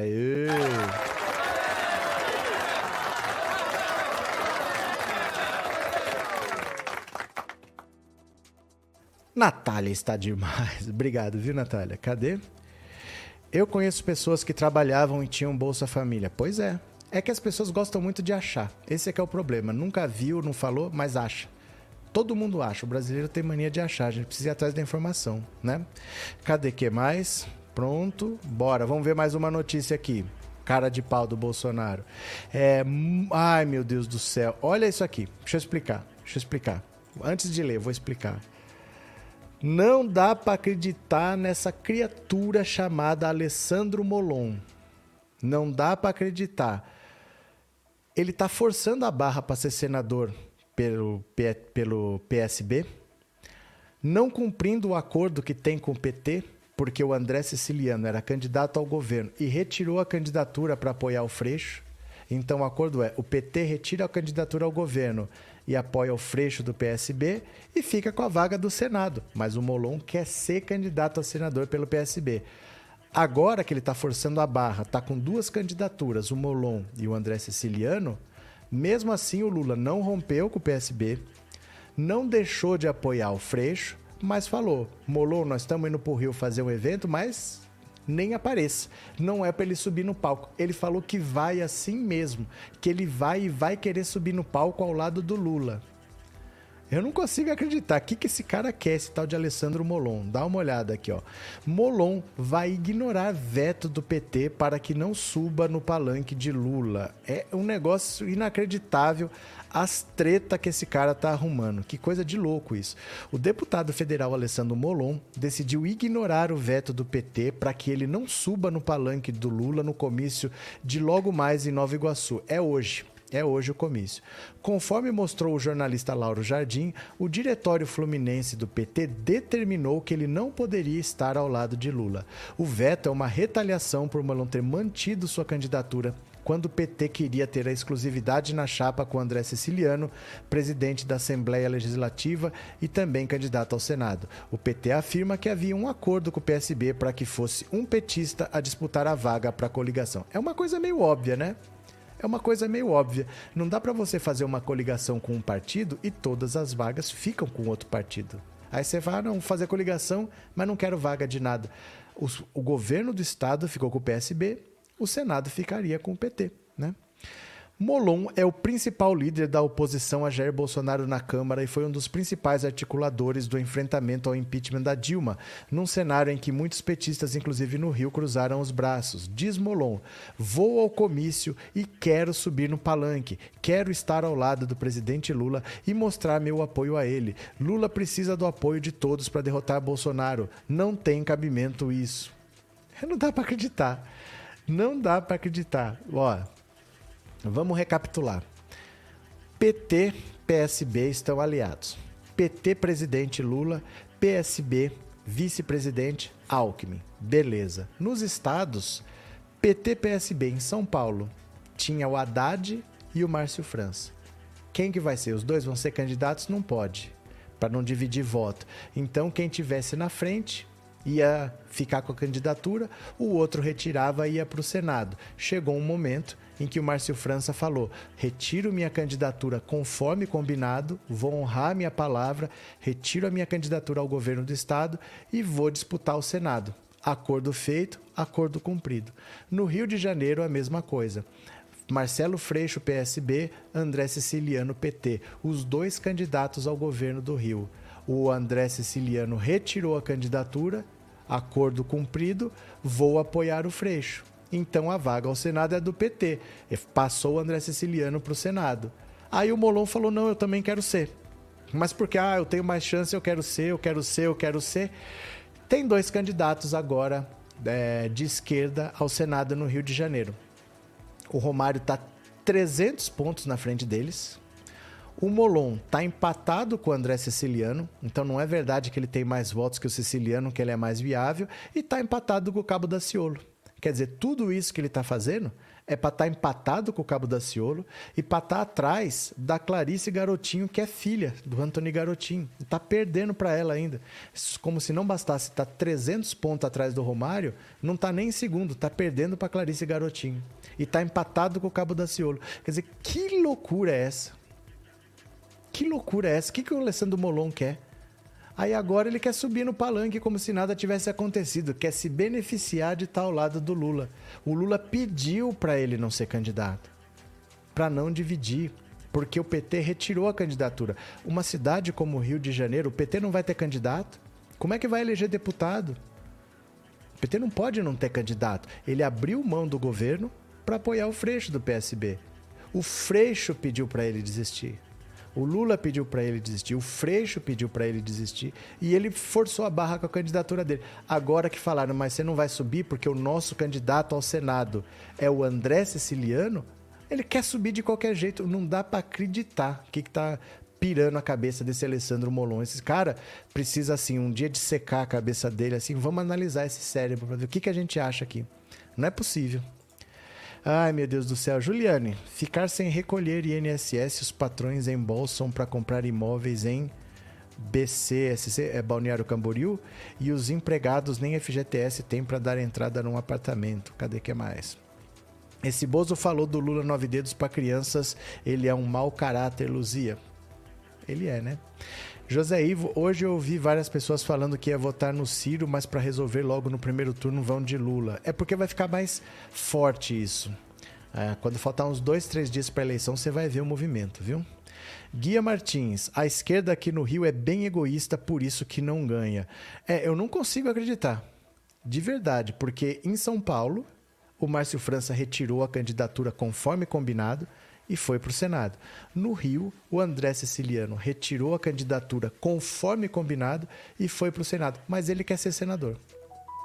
Contra o próprio partido, o partido dele, com medo do PT romper a aliança no Rio, pediu para ele retirar a candidatura, ele não tirou. O partido pediu, o Freixo pediu, o Lula pediu, ele não quis. Agora o PT falou: olha, já que você não quer retirar, tem a sua candidatura, mas nós vamos ter o nosso. Quem que vai estar do lado de Lula? O candidato do PT ou o Molon? Ele quer ir lá. Ele quer ir lá porque o Lula precisa de apoio. Mas eu vou te contar também, esse cara é doido, viu? Boa noite, Helena. O Molon não participou do evento, já acabou o evento. Valeu, que bom. Falando que ia. Como é que pode isso? Como é que pode isso? Ele estava vetado, né? É, Lívia Simval, tem gente que não precisa e usa o benefício, infelizmente, mas muito mesmo trabalhando necessitam do auxílio. É que assim, sabe o que acontece também? É a mesma coisa que eu falo, esse negócio de não, uso benefício para outras coisas. A gente, às vezes, quer decidir o que, que a pessoa faz da vida dela. E não dá pra gente fazer isso, né? Às vezes tem gente que fala assim: eu não dou dinheiro para quem pede na rua porque eles vão gastar com cachaça. Tá bom. Mas aí quando começa o ano e que aquele monte de filhinho de papai de faculdade particular vão fazer pedágio para arrecadar dinheiro para tomar cachaça, eles dão. E eles falam que é para tomar cachaça. E aí eles dão. Vocês entendem? Às vezes a gente tem um ranço de não querer que o pobre seja dono do nariz dele. Ah, e o cara recebe dinheiro e usa para outras coisas, mas ninguém sabe qual é a necessidade deles. Né? Às vezes você dá uma cesta básica para a pessoa porque você fala, eu quero dar comida, mas às vezes comida ela consegue. Às vezes ela come, consegue um prato de comida aqui, alguém dá alguma coisa ali e tal. Ela precisa é pagar a luz, ela precisa comprar um remédio, ela precisa comprar uma roupa, às vezes ela precisa de dinheiro. Então, às vezes a gente tem essa, essa coisa que é antiga, que vem de lá de trás, que a gente quer mandar no que, que os outros têm que fazer com o dinheiro deles. A gente não sabe. Né? As pessoas precisam receber uma ajuda, porque o salário no Brasil é indigno, muita gente não consegue ter o mínimo para se sustentar. Mas depois o uso, né? Poxa, se você tem um carro, você deveria ter um carro de 20 mil, você resolveu gastar 50 mil e se endividou, Eu acho errado, mas eu não posso proibir você de fazer isso, né? O que a gente vai fazer? É, Adilson, é uma pena perder o Molon como deputado e não vai se eleger nessa brincadeira. Não vai se eleger, não tem a menor chance. E vai perder o Freixo também. Vai perder o Freixo também, que vai deixar de ser deputado e não vai se eleger, né? É, Marco Amaral, eu não dou dinheiro, mas eu pago um pastel ou uma coxinha. Aí, exatamente. Você está ajudando, mas às vezes a pessoa precisa de dinheiro. Comida ela consegue, entendeu? Às vezes a gente precisa ter essa sensibilidade também. Às vezes a gente precisa comprar uma roupa nova para dar. Doar roupa velha que a gente não usa é aquela caridade que não custa nada, né? É aquela caridade que não é esforço. Então, às vezes, a gente precisa realmente falar assim: eu vou ajudar e vou fazer um esforço, vou fazer um sacrifício, eu vou deixar de comprar uma pizza e vou ajudar alguém. Mas a gente só faz, às vezes, aquela caridade que não demanda esforço nenhum. Né? Pega lá uma roupa que você ia jogar fora, que você não usa e, e dá lá assim. A gente precisa ajudar as pessoas mesmo, né? Não de querer decidir o que as pessoas vão fazer depois. Né? É, Maria José, foi o cúmulo carioca eleger Romário, Flávio Bolsonaro e outros de direita e extrema-direita. Eles não fazem nada pelo Rio. Olha, Maria José, se você pegar os últimos 20 anos, pega a família Bolsonaro de exemplo. O Bolsonaro com sete mandatos de deputado mais o Flávio Bolsonaro, não sei quantos mandatos ele tem, mas mais o Carluxo, mais não sei quantos mandatos ele tem. Pelo menos cinco. Os filhos dele têm pelo menos cinco mandatos cada um. Mais o Eduardo Bolsonaro. Junta tudo, todos esses mandatos aí. O que, que eles fizeram pelo Rio? Fala uma obra, uma rua que eles construíram, ah, uma rua que eles mandaram asfaltar, uma, coisa que tenha ficado. Que você fala, ó, oh, isso aqui é, é coisa dos Bolsonaro, eles mandaram uma emenda para cá e foi feito aqui. Gente, não é um mandato, não é uma pessoa, é uma família inteira, todo mundo com mandato há décadas, duas, três décadas. Presidência da República. O que, que o presidente da República fez pelo Rio de Janeiro? Vai lá para pedir voto em Copacabana, né? Juntar os reaça lá. Mas o que ele faz? Fala uma árvore que ele plantou no Rio de Janeiro. Não sobra nada da família Bolsonaro, né? Cadê que mais? José Edmilson, a carteira verde e amarela tem é muitas na esquina para vender. É só pegar a blusa de Uber por amor à pátria sem direito a nada. Cadê que mais aqui, ó? Ó, Simone Tebet resolveu não processar Bolsonaro e ela tem uma boa desculpa bem esfarrapada, olha só. Porque Tebet não acionou a justiça contra Bolsonaro no 7 de setembro, ao contrário de PT e PDT. Ela tem uma desculpa bem esfarrapada, mas tem. Olha. Ô, cara de bolacha. Ó, Simone Tebet decidiu não ingressar na justiça contra Jair Bolsonaro por abuso de poder durante os atos de 7 de setembro, ao contrário do que fizeram as campanhas de seus adversários. O PT de Lula, o PDT de Ciro Gomes e o União Brasil de Soraya Tronic resolveram acionar o TSE. A equipe jurídica da candidata do MDB entende que houve, de fato, excessos do presidente em sua participação nas celebrações do bicentenário da independência. Mas os coordenadores avaliaram avaliaram que mais um processo atolaria o tribunal. Vocês já viram desculpa mais farrapada que essa? A campanha não apenas aguarda, como quer uma resposta rápida da Justiça Eleitoral. Olha, eu vi crime, mas eu não vou denunciar porque tadinha da justiça, gente. A justiça vai ficar sobrecarregada de trabalho. Os caras ganham 30 mil de salário, mais um monte de penduricalho que leva os ganhos deles para 200, 300 mil por mês, mas eu não vou sobrecarregar com mais um processo. Tadinha da justiça brasileira. Deixa eles trabalharem. Não vou. Ah, como é que pode, gente? Essa desculpa aqui, tô pra ver uma desculpa esfarrapada dessa falar que eu, eu vi excessos, mas não processei para não sobrecarregar a justiça. A justiça é que se vire. É o trabalho deles. É a mesma coisa que eu falar que eu não vou pedir sobremesa para não sobrecarregar o garçom, mas é trabalho dele. Ele tá ali para fazer isso, o restaurante quer vender. Ah, não, tadinho, ele vai trabalhar demais. Sim, mas ele é o trabalho dele. Pegar o pedido, trazer a sobremesa é o trabalho dele. Eu não vou entrar com uma ação na justiça para não sobrecarregar a justiça, a justiça que se vire. Mas acontece um crime, eu não vou denunciar. Não dá pra acreditar. Essa, essa, parabéns, viu? Essa, parabéns. Simone Tebet é bolsonarista. Ela é, mas até aí ela é candidata. Ela é bolsonarista, mas ela é candidata. Hoje é adversário. Política é assim, Maria José. Política é assim. Você é aliado hoje, depois você é adversário, você volta a ser aliado, você não tem sentimento. Ah, eu gosto dele. Não tem isso. Ela é bolsonarista? Beleza, mas hoje ela é adversária, ela não é aliada. Não tem essa de que ela é bolsonarista. Ela pode ser, mas isso não pesa, né? Rodrigo, chega de comunismo no Brasil, é verdade. Vamos derrubar a cortina de ferro, né? O povo não quer benefícios, quer emprego.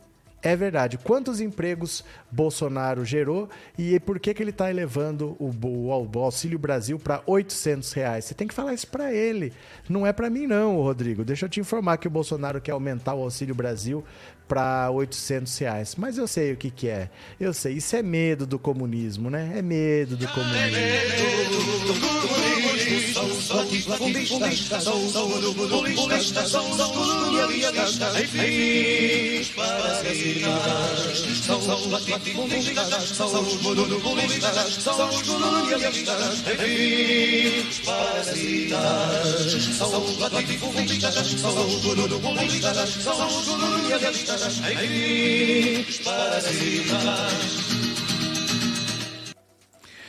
Inacreditável, né? Inacreditável. Cadê?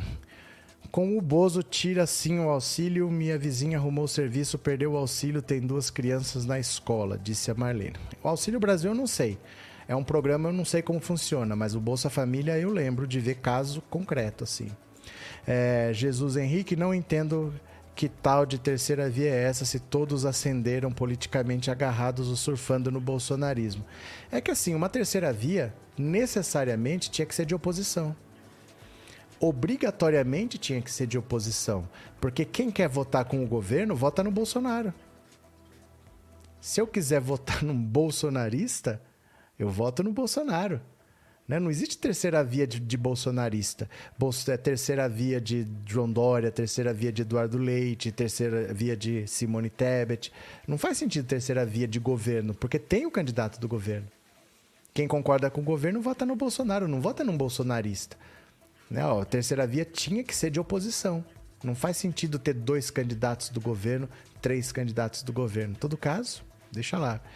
É, Gabriel, tudo é medo do fantasma do comunismo. É, o cara quer tá, acabar com o comunismo. Falei isso, fale isso pro teu minto Rodrigo Tonton. Altaíde, quando foi para impedir o Lula de ter habeas corpus, o Moro veio correndo de suas férias para impedir esse ato. É, mas ali era outra coisa, né? Ali não é um processo que estava começando ali. É, é um processo que, olha, o Lula foi presidente até 2010, Aí ele foi acusado de ser beneficiário de uma reforma que teria acontecido em 2014. Aí a denúncia do PowerPoint da Leão foi em 2016. Aí a decisão de prender na primeira, na segunda instância foi em 2018. Aí quando o Lula estava preso, o Favreto do TRF4 mandou soltar e ele veio nas férias para soltar. Mas veja que o Lula saiu da presidência em 2010, isso tudo foi acontecer já em 2018. Então não é quando o processo começou, né? Vou, vou entrar com a denúncia hoje e amanhã o Moro está lá com o processo. Isso leva anos. Essa é que é a questão. Então o Bolsonaro pode ser responsabilizado pelo que ele fez? Pode, mas provavelmente leva anos. Né? Não é que assim o Moro, o processo, ó, ó, que a Lava Jato já estava nesse processo há quantos anos, né? José de Barros, o senhor lembra quando falei desta possibilidade de Bolsonaro e Ciro fazerem um acordo e o senhor disse que só na minha cabeça? Não há acordo que a gente saiba. Não há acordo que a gente saiba. O PT acha que tem. O PT acha que tem. Mas a gente tem que saber das coisas, não chutar. Sabe o que acontece? Vocês são assim. Vocês chutam um negócio. E aí, se parece que o negócio aconteceu, vocês aparecem. Tá vendo? Eu falei. Mas você não tem dados. Você, não tá, você tem que ter dados para falar essas coisas. Aí eu falo, isso é verdade, você tem razão. Porque se você simplesmente fala, eu não posso ficar falando de uma coisa que você tirou da sua cabeça. Porque aqui, ó, tem 2.700 pessoas. Cada um pode ter uma coisa diferente na cabeça. A gente não vai ficar falando, olha, mas e se eles fizer? Não tem fato para falar, então eu não posso falar de uma coisa que não é fato. Enquanto é especulação, é só uma especulação, você entendeu? A partir do momento que for fato, aí a gente vai vai se debruçar sobre aquilo lá. Mas você não tinha fato para falar sobre aquilo. É uma coisa que você tira da sua cabeça. Cada um tira uma coisa diferente da cabeça aqui. Não é assim que funciona, entendeu? Você apresentou algum fato, algum dado? Não, você falou, ó, e se? E se? Não, não, não é assim que funciona, entendeu? Você tem que trazer alguma comprovação e não uma opinião. Eu não vou falar sobre uma opinião, porque você tem direito a ter a sua opinião. Eu não vou combater a sua opinião. Tudo bem, é uma opinião, mas eu não vou levar em consideração. A não ser que você traga um fato. Aí a gente vê. Valeu?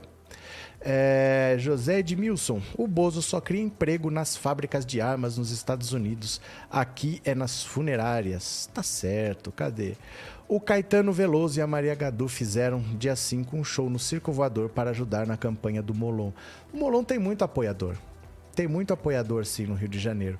Eu digo assim, não muito eleitor, mas muito apoiador ele tem. Tem bastante gente importante que, que era tanto pessolista como agora é PCBista, né? Célio, Ciro, Tebet e Soraya estão juntos com Bozo e contra Lula. Assim, o Ciro parece que tá, eu não sei, ele tá numa loucura contra o Lula. A Soraya Tronic, ela não tá contra nem a favor ninguém. O negócio da Soraya Tronic é o seguinte, o, o União Brasil é o partido que tem mais dinheiro, porque ele é a fusão do PSL e do DEM, que eram dois partidos grandes. Então ele tem muito dinheiro, ele precisa gastar. E ele não tem mulheres assim para gastar suficiente assim. Eles pegaram uma candidatura à presidência feminina para gastar a cota feminina, que é 30% de tudo. A Simone Tebet é meio a mesma coisa. Se fosse para ter candidatura de homens e gastar dinheiro dos homens, eles não iam nem ter candidato. Você entendeu o que eu falei? Porque do total de candidatos, 30% obrigatoriamente tem que ser mulher. Só que o dinheiro também é dividido. 30% do dinheiro também tem que ir para as mulheres. E normalmente eles nem chamam mulheres para participar do partido, eles colocam algumas lá só para cumprir a cota. É só para completar o número e não ser irregular, mas precisa gastar o dinheiro. Então o que, que eles fazem? Botam uma candidata a presidente mulher para torrar a cota feminina, porque eu gasto, por exemplo, um milhão naquela gráfica para fazer santinho, mas o cara é meu amigo, depois 200 mil pode voltar para o meu bolso. Então esse dinheiro precisa ser gasto. Eles colocaram União Brasil e o MDB sabendo que não tem chance, não é para ganhar, mas para gastar essa cota feminina, porque essa cota tem que ser gasta, né? Cadê? É, Mila, quero viajar de avião. Volta a Lula. Tá caro, viu? Maria da Conceição, criei meu filho sozinha e pagava inglês para ele com Bolsa Família. Hoje ele é mestre em biologia e devo muito ao governo Lula. Então, às vezes pouco faz tanta diferença, né? Às vezes pouco faz tanta diferença e tanta gente tem ódio da pessoa receber esse pouco. É muito egoísmo, é muita ingratidão, é muita ganância. A pessoa querer derrubar um governo porque aquele cara tá ganhando uma migalha tanto banco ganha tanto dinheiro, 45% do orçamento da União vai para pagar juro para banco. E você dá uma migalha para uma pessoa, o cara fica com ódio ao ponto de derrubar um governo. Como são as coisas, né? Deixa eu pegar mais uma aqui para vocês, ó.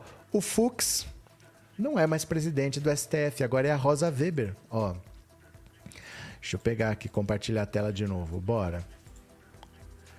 Rosa Weber convida Bolsonaro e candidatos à presidência para posse no STF. A, a Rosa Weber é bem mais linha dura do que o Fux, viu?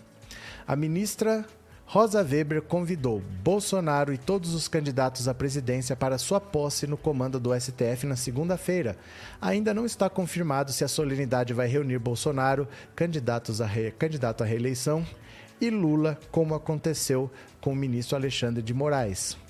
A ministra vai substituir Fux no cargo. Ela estará à frente do tribunal durante as eleições. Ao todo foram convidadas 1.300 pessoas, entre elas a cúpula do Congresso, presidentes dos tribunais superiores e parlamentares. De perfil mais reservado, a ministra não dará a tradicional festa de posse que costuma ser patrocinada por entidades de magistrados. Ela é bem rigorosa. A Rosa Weber é uma das pessoas assim que a PGR manda arquivar os inquéritos contra Bolsonaro, ela fala: não vai arquivar, não. Investiga aí. Vai investigando. Ela, o Bolsonaro não pode ver ela na frente. Bolsonaro não pode ver ela na frente. Ela agora é presidente do STF. Ela já era para ter assumido. O mandato do Fux já acabou. Mas eles combinaram que iam esperar passar o 7 de setembro, porque ninguém sabia o que, que ia acontecer. né? Então, deixa do jeito que tá, vamos fazer a transição depois. Quando o Xandão tomou posse lá no, no TSE, já era para ela ter tomado posse no STF. Mas eles combinaram de vamos esperar a turbulência passar, a gente segura o rojão aqui, aí depois você assume e toma conta das eleições. Mas a Rosa Weber é, é bem mais linha dura do que o Fux. O Fux, o que o Bolsonaro quis fazer, ele fez, né? Gabriel, Lula possibilitou que as pessoas pudessem mudar de vida, por isso o gado e as viúvas da, da, ditadura o odeiam tanto. Sandra, Lula é o único que se importa com o povo, o resto é só por interesses pessoais. Adriana, verdade, tem gente que tem ódio. Muita gente chama o bolsa de esmola, acha que tem que dar, que tem que dar ensinar a pescar com aquela balela de meritocracia, como se não tivesse gente com fome. Mas então, é interessante isso de meritocracia vindo de pessoas que muitas vezes nasceram ricas, pessoas que são herdeiras, que nunca tiveram que batalhar para ter o que tem, que tiveram a sorte de já nascer numa família rica, vem com esse discurso furado de meritocracia. E tem pobre que é a prova viva de que não existe meritocracia, porque ele nasceu pobre, ele é pobre, e muito provavelmente ele vai morrer pobre, mas ele fica com raiva do, do Bolsa Família, porque ele não teve isso, ele teve que passar por aquilo e ele está vivo, todo mundo tem que passar. E o cara defende a meritocracia. O cara quer a prova viva de que não existe a meritocracia, né?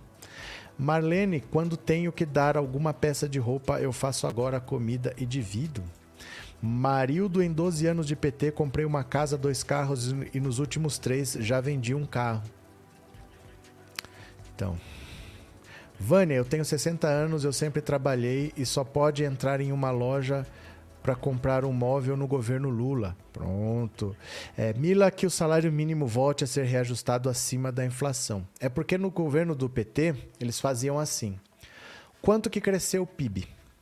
Vamos dizer que cresceu 10%, só para facilitar a conta. Então o aumento do salário mínimo era a inflação mais metade do crescimento do PIB. Então vamos dizer que a inflação foi 5 e o PIB cresceu 10%. Vai ser 5 mais metade de 10, 5. Então a inflação foi 5, o salário crescia 10. Porque crescia a inflação mais metade do crescimento do PIB. Vamos dizer que o PIB cresceu 6. A inflação foi 5 e o PIB cresceu 6. Então vai ser 5 mais 3 era 8 o reajuste do salário mínimo.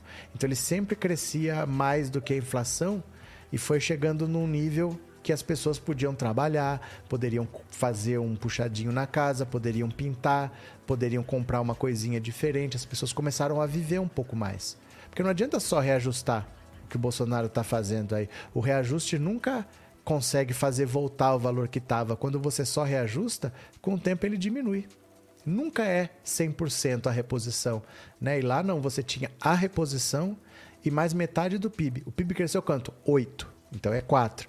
A inflação mais 4. Por isso que o salário mínimo crescia nessa época, né? Danilo Júnior, espero que depois de Lula presidente seja feita uma investigação sem dó sobre a família do Bozo para que eles sofram tudo o que não sofreram. Abraço. É, a justiça está só esperando. Porque o Bolsonaro não pode ser investigado. Ser investigado ele até pode, mas precisa a autorização do Augusto Aras. O Augusto Aras não manda investigar nada. Então ele não pode ser denunciado por nada. E se você for atrás dos outros, dos filhos, ele mexe os pauzinhos nos bastidores. Três meses isso acaba. Aí vai todo mundo para cima, né? Porque tá tudo esperando para acontecer. Boa noite, genuíno Lula presidente. Vote Lula para o Brasil voltar a ser feliz. Cadê mais Gabriel? O mais triste é que tem pessoas pobres que são defensoras dessa meritocracia inexistente. Faz parte, né? Aliás, vamos ver aqui, ó. Será que o menino Bolsonaro trabalhou? Acho bem difícil, mas vamos ver. A agenda oficial do presidente da República, eu não acho que tenha muita coisa nessa agenda, não, mas vamos dar uma olhada. Agenda oficial do presidente da República. Bora!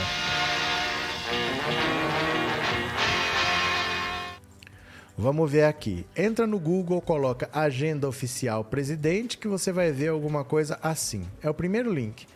Hoje é dia 8 de setembro. A agenda oficial dele tem meia hora de trabalho. Renato de Lima França, que é o jurídico. Pronto. Das 15 às 15h30. Trabalhou meia hora. Que docinho, melzinho na chupeta. Não precisou acordar cedo, almoçou a hora que quis, chegou para trabalhar às três da tarde, três e meia já estava indo embora. Essa é a agenda oficial do presidente da República, 30 minutos de trabalho. Gente, é inacreditável que num país que tem 33 milhões de pessoas passando fome, hoje é um dia útil, o feriado foi ontem, ele já fez comício ontem, ele já fez tudo ontem. Hoje é dia útil, ele é presidente da República em exercício. Se ele não quer ser presidente da República, ele passa a faixa para o vice.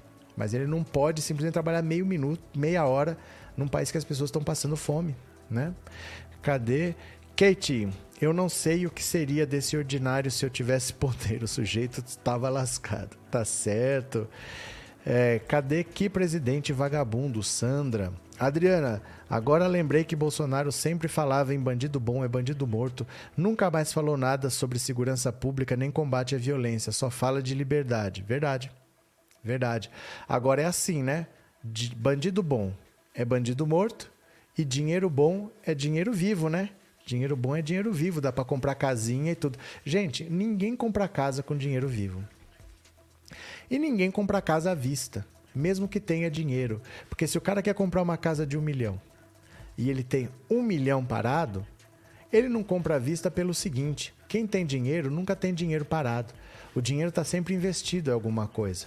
Então ele coloca numa empresa, ele faz um investimento de alguma coisa, ele compra um maquinário para fazer qualquer coisa, mas o cara não tem um milhão sobrando. Ele pode ser rico, ele pode ter muito dinheiro, mas ele não tem dinheiro parado. Se ele tiver dinheiro, ele pega esse dinheiro e põe para trabalhar para ele. Ele nunca deixa o dinheiro embaixo do colchão para nada. O dinheiro nem tá parado, nem ele paga à vista. Ele financia, ele vai pagando e ele faz outras coisas com esse dinheiro. O dinheiro está sempre girando, sempre girando. Mas tem um detalhe que eu queria falar com vocês, porque o pessoal não está falando e isso é importante. Quando eles falam que o Bolsonaro tem 101 imóveis e 51 foi comprado total ou parcialmente com dinheiro vivo, para tudo. Para tudo pelo seguinte: isso, eles tiraram esse dado desses 51 imóveis comprados com dinheiro vivo das escrituras. Então, isso é dinheiro que oficialmente foi usado para comprar o imóvel e consta na escritura. Mas não é assim que eles faziam. O normal não é esse, esse é a exceção. Esse é a exceção. Normalmente eles não usavam dinheiro vivo oficialmente, eles usavam dinheiro vivo por fora. O esquema da rachadinha que está descrito na, no inquérito do Flávio Bolsonaro era: eu tenho um milhão de reais, o que, que eu vou fazer com esse dinheiro que não pode aparecer? Eles pegavam um apartamento de um milhão de reais e falavam ao proprietário: gostei, vou comprar, mas vamos pagar menos imposto? Vamos pagar menos? Vamos fazer uma escritura de 300 mil, aí eu te pago 300 mil pela escritura, mas eu te dou 700 mil por fora e aí você vai receber seu milhão, mas a gente não paga imposto. Se o cara topava, fazia, se não topava, ele não comprava. Então, na escritura, aparecia lá um pagamento em cheque de 300 mil. Dinheiro oficial, que sai da conta, bonitinho, que ele pode justificar. Mas tem 700 mil por fora que não aparece na escritura. E aí, depois de um ano, ele vende esse imóvel pelo valor real, ele comprou por 300 oficialmente, vendeu por um milhão, mas agora esse um milhão está limpo. Então esse método deles, o dinheiro vivo não aparece, porque é por fora. Se tem 51 imóveis na escritura com dinheiro vivo, é muito mais, provavelmente todos.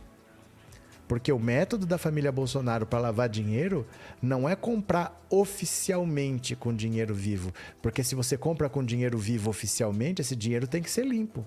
E as rachadinhas usavam dinheiro vivo para limpar dinheiro. Era dinheiro sujo, era por fora, não aparece em escritura. Então provavelmente todos ali devem ter sido comprados com dinheiro vivo. A minoria é que deve ter na escritura que usou dinheiro vivo. Você imagina se chega a ter na escritura, se chega a constar dinheiro vivo, imagina onde não consta. É muito mais comum não constar do que constar, porque esse era o método deles para lavar dinheiro, né? Não sei. É... Acabei de ver no UOL que a rainha destrona Bolsonaro nas redes sociais e acaba com o efeito do 7 de setembro. Valeu, Danilo. Abraço, viu? Obrigado pelo super chat. Deixa eu ver se eu perdi mais algum aqui. Ah, não, era seu mesmo, Danilo. Obrigado, viu? Obrigado pelo super chat. Valeu. É, Elias Barbosa, Lula presidente para deixar o Bozo com dor de dente e a não sei o que ardendo que é um fumo. Expedito, boa noite. Quero ver uma corrida de Fórmula 1. Volta Lula no governo Dilma. Fiz até cruzeiro e viagem de avião, mas agora até o meu carro tá parado na garagem. É assim, né?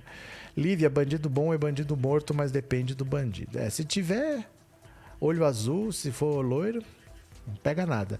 Mila, 51 imóveis comprados com dinheiro vivo. Acredito que um desses fica aqui na minha rua, aqui na Tijuca, onde ele morava. Tem. Tem imóvel na Tijuca, sim. Mas é assim: isso é a minoria.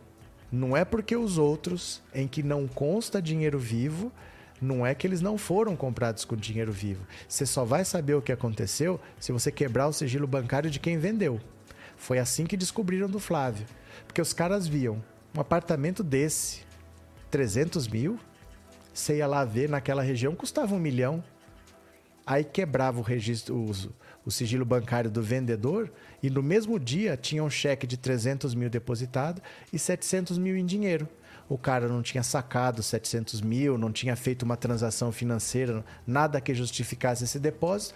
Perguntava pro cara, falava, mas o que, que são esses 700 mil dinheiro vivo na sua conta? Ah, é daquele imóvel que eu vendi pro seu Flávio, não sei o quê. O dinheiro da rachadinha nunca consta na escritura. Então, esses que tem na escritura são a minoria, porque o normal é não constar, porque é dinheiro sujo, né? É, Jesus Henrique, o fato, gente, é que vivemos há quatro anos em um pesadelo e que só espero que dia 2 de outubro nós possamos acordar. É, André, se a véia morresse ontem, quebraria as duas pernas do Bozo. Alex, já viu o meu vídeo bom. Ai, eu não posso falar esse nome. Não tenho certeza. Ah, não posso falar esse nome, desculpa, viu, Gomes? Que a moça responde aqui. Já viu meu vídeo bomba que o Janones pediu para compartilhar? Acho que o Bolsonaro vai ficar no seu. Como assim o seu vídeo bomba? Não, não vi vídeo bomba nenhum, como assim? Val Silva tem que pesquisar se ele tem imóveis no exterior. É difícil, Val. Aí é mais difícil porque aí tem que mandar por um doleiro. O negócio do Bolsonaro é que era uma corrupção miúda, que era do tamanho dele. Ele nunca foi presidente de comissão, ele nunca trabalhou, ele só tinha um saláriozinho ali, ó. Era coisa miúda, coisa picada de salário de assessor, reembolso de gasolina. Nunca foi muito dinheiro, virou muito dinheiro agora. Virou muito dinheiro agora né?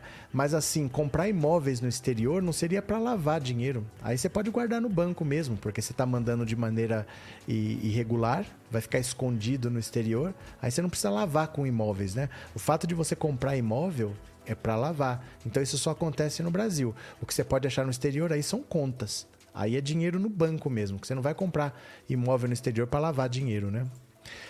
Selma, o custo de vida é tão alto com esse atual desgoverno que você pode ganhar três salários que está valendo um salário. Tá muito caro mesmo, a inflação tá muito alta. Deixa eu pegar mais uma aqui, ó. Opa. A Record virou o diário oficial do Bolsonaro, né? Olha só, Record parece diário oficial de Bolsonaro e silencia Lula no dia 7. Olha só. Entre as maiores emissoras de TV aberta, nenhuma fez uma cobertura do 7 de setembro tão simpática a Bolsonaro quanto a Record. O principal telejornal da emissora tratou com naturalidade o fato de o presidente usar a festa do bicentenário da independência para promover a sua candidatura à reeleição. Em momento algum, o Jornal da Record observou que Bolsonaro criou uma situação totalmente atípica, tanto em Brasília quanto no Rio. Também não fez menção aos trechos mais criticados do discurso presidencial, no qual expôs a primeira-dama, propondo uma comparação com a mulher de outros candidatos e se vangloriou de ser imbrochável. O Jornal da Record também não fez menções às críticas de outros candidatos sobre a postura de Bolsonaro. Lula nem apareceu no telejornal, sob a alegação de que ele não teve agenda na quarta-feira.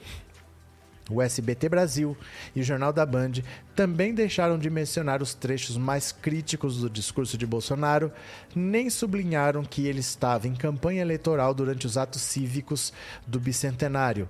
Ambos os telejornais isolaram a presença do presidente na parada militar de sua participação no comício em Brasília, como se tivessem sido duas atividades diferentes e separadas. SBT e Band, diferentemente da Record, porém, mencionaram as críticas de outros candidatos aos atos de Bolsonaro também registraram que o caso será judicializado. Apenas o Jornal Nacional da Globo tratou de forma objetiva e direta os acontecimentos de 7 de setembro.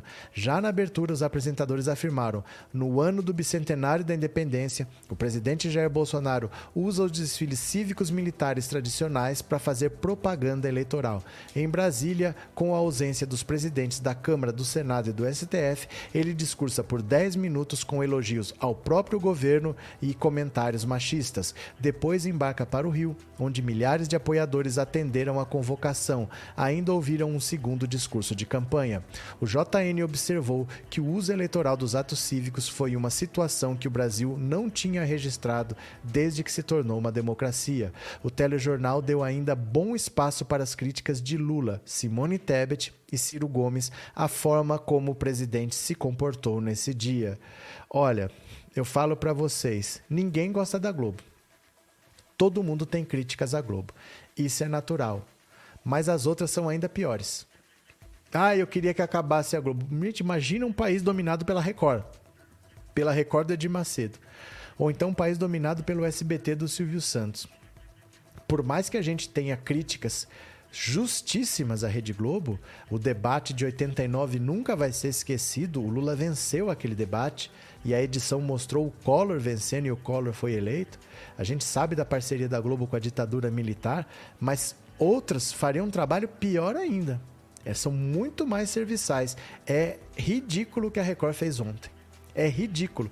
Parecia que estava tudo lindo no País das Maravilhas, estava tudo cor-de-rosa, não teve nenhum crime acontecendo ontem, o Lula não existe, o Lula não passa perto de ser candidato à presidência da República, só existe um presidente que fez um ato cívico muito bonito. Ninguém falou nada, nada estava errado no, na Record, né? É, José de Barros, o fato é que Bolsonaro não tem saída e tem medo da prisão. O Ciro quer ser presidente a tempo. Bolsonaro não tem valor por ninguém, só pela família dele e fará o que for para se livrar. Então, isso a gente sabe, né? O problema é o seguinte: não tem muito o que fazer. Agora ele vai espernear, espernear, espernear e não tem muito que ajude ele, não, porque já faltam só 20 dias para as eleições. Não tem nem muito tempo para as coisas acontecerem, né? Ademilton, os eleitores do presidente Lula estão só esperando o dia 2 de outubro e nem assistem Record ao SBT. Lula presidente, o melhor presidente da história do Brasil. Sandra, Record passa panista. Record é passa panista. Passa panista profissional mesmo. É uma jovem pan, né? É uma jovem pan da TV. Eu teria uma pergunta para o Bozo. Queria saber se a estratégia dele está dando certo, que é chamar seus adversários do que ele é e acusar do que faz. Ele tem 30% do eleitorado. Ele já se elegeu presidente, ele é candidato à reeleição, tem 30% do eleitorado, para quem não era ninguém, para quem só era ouvido pelo Pânico, pelo, pelo CQC e pela Luciana Gimenez. Infelizmente, né?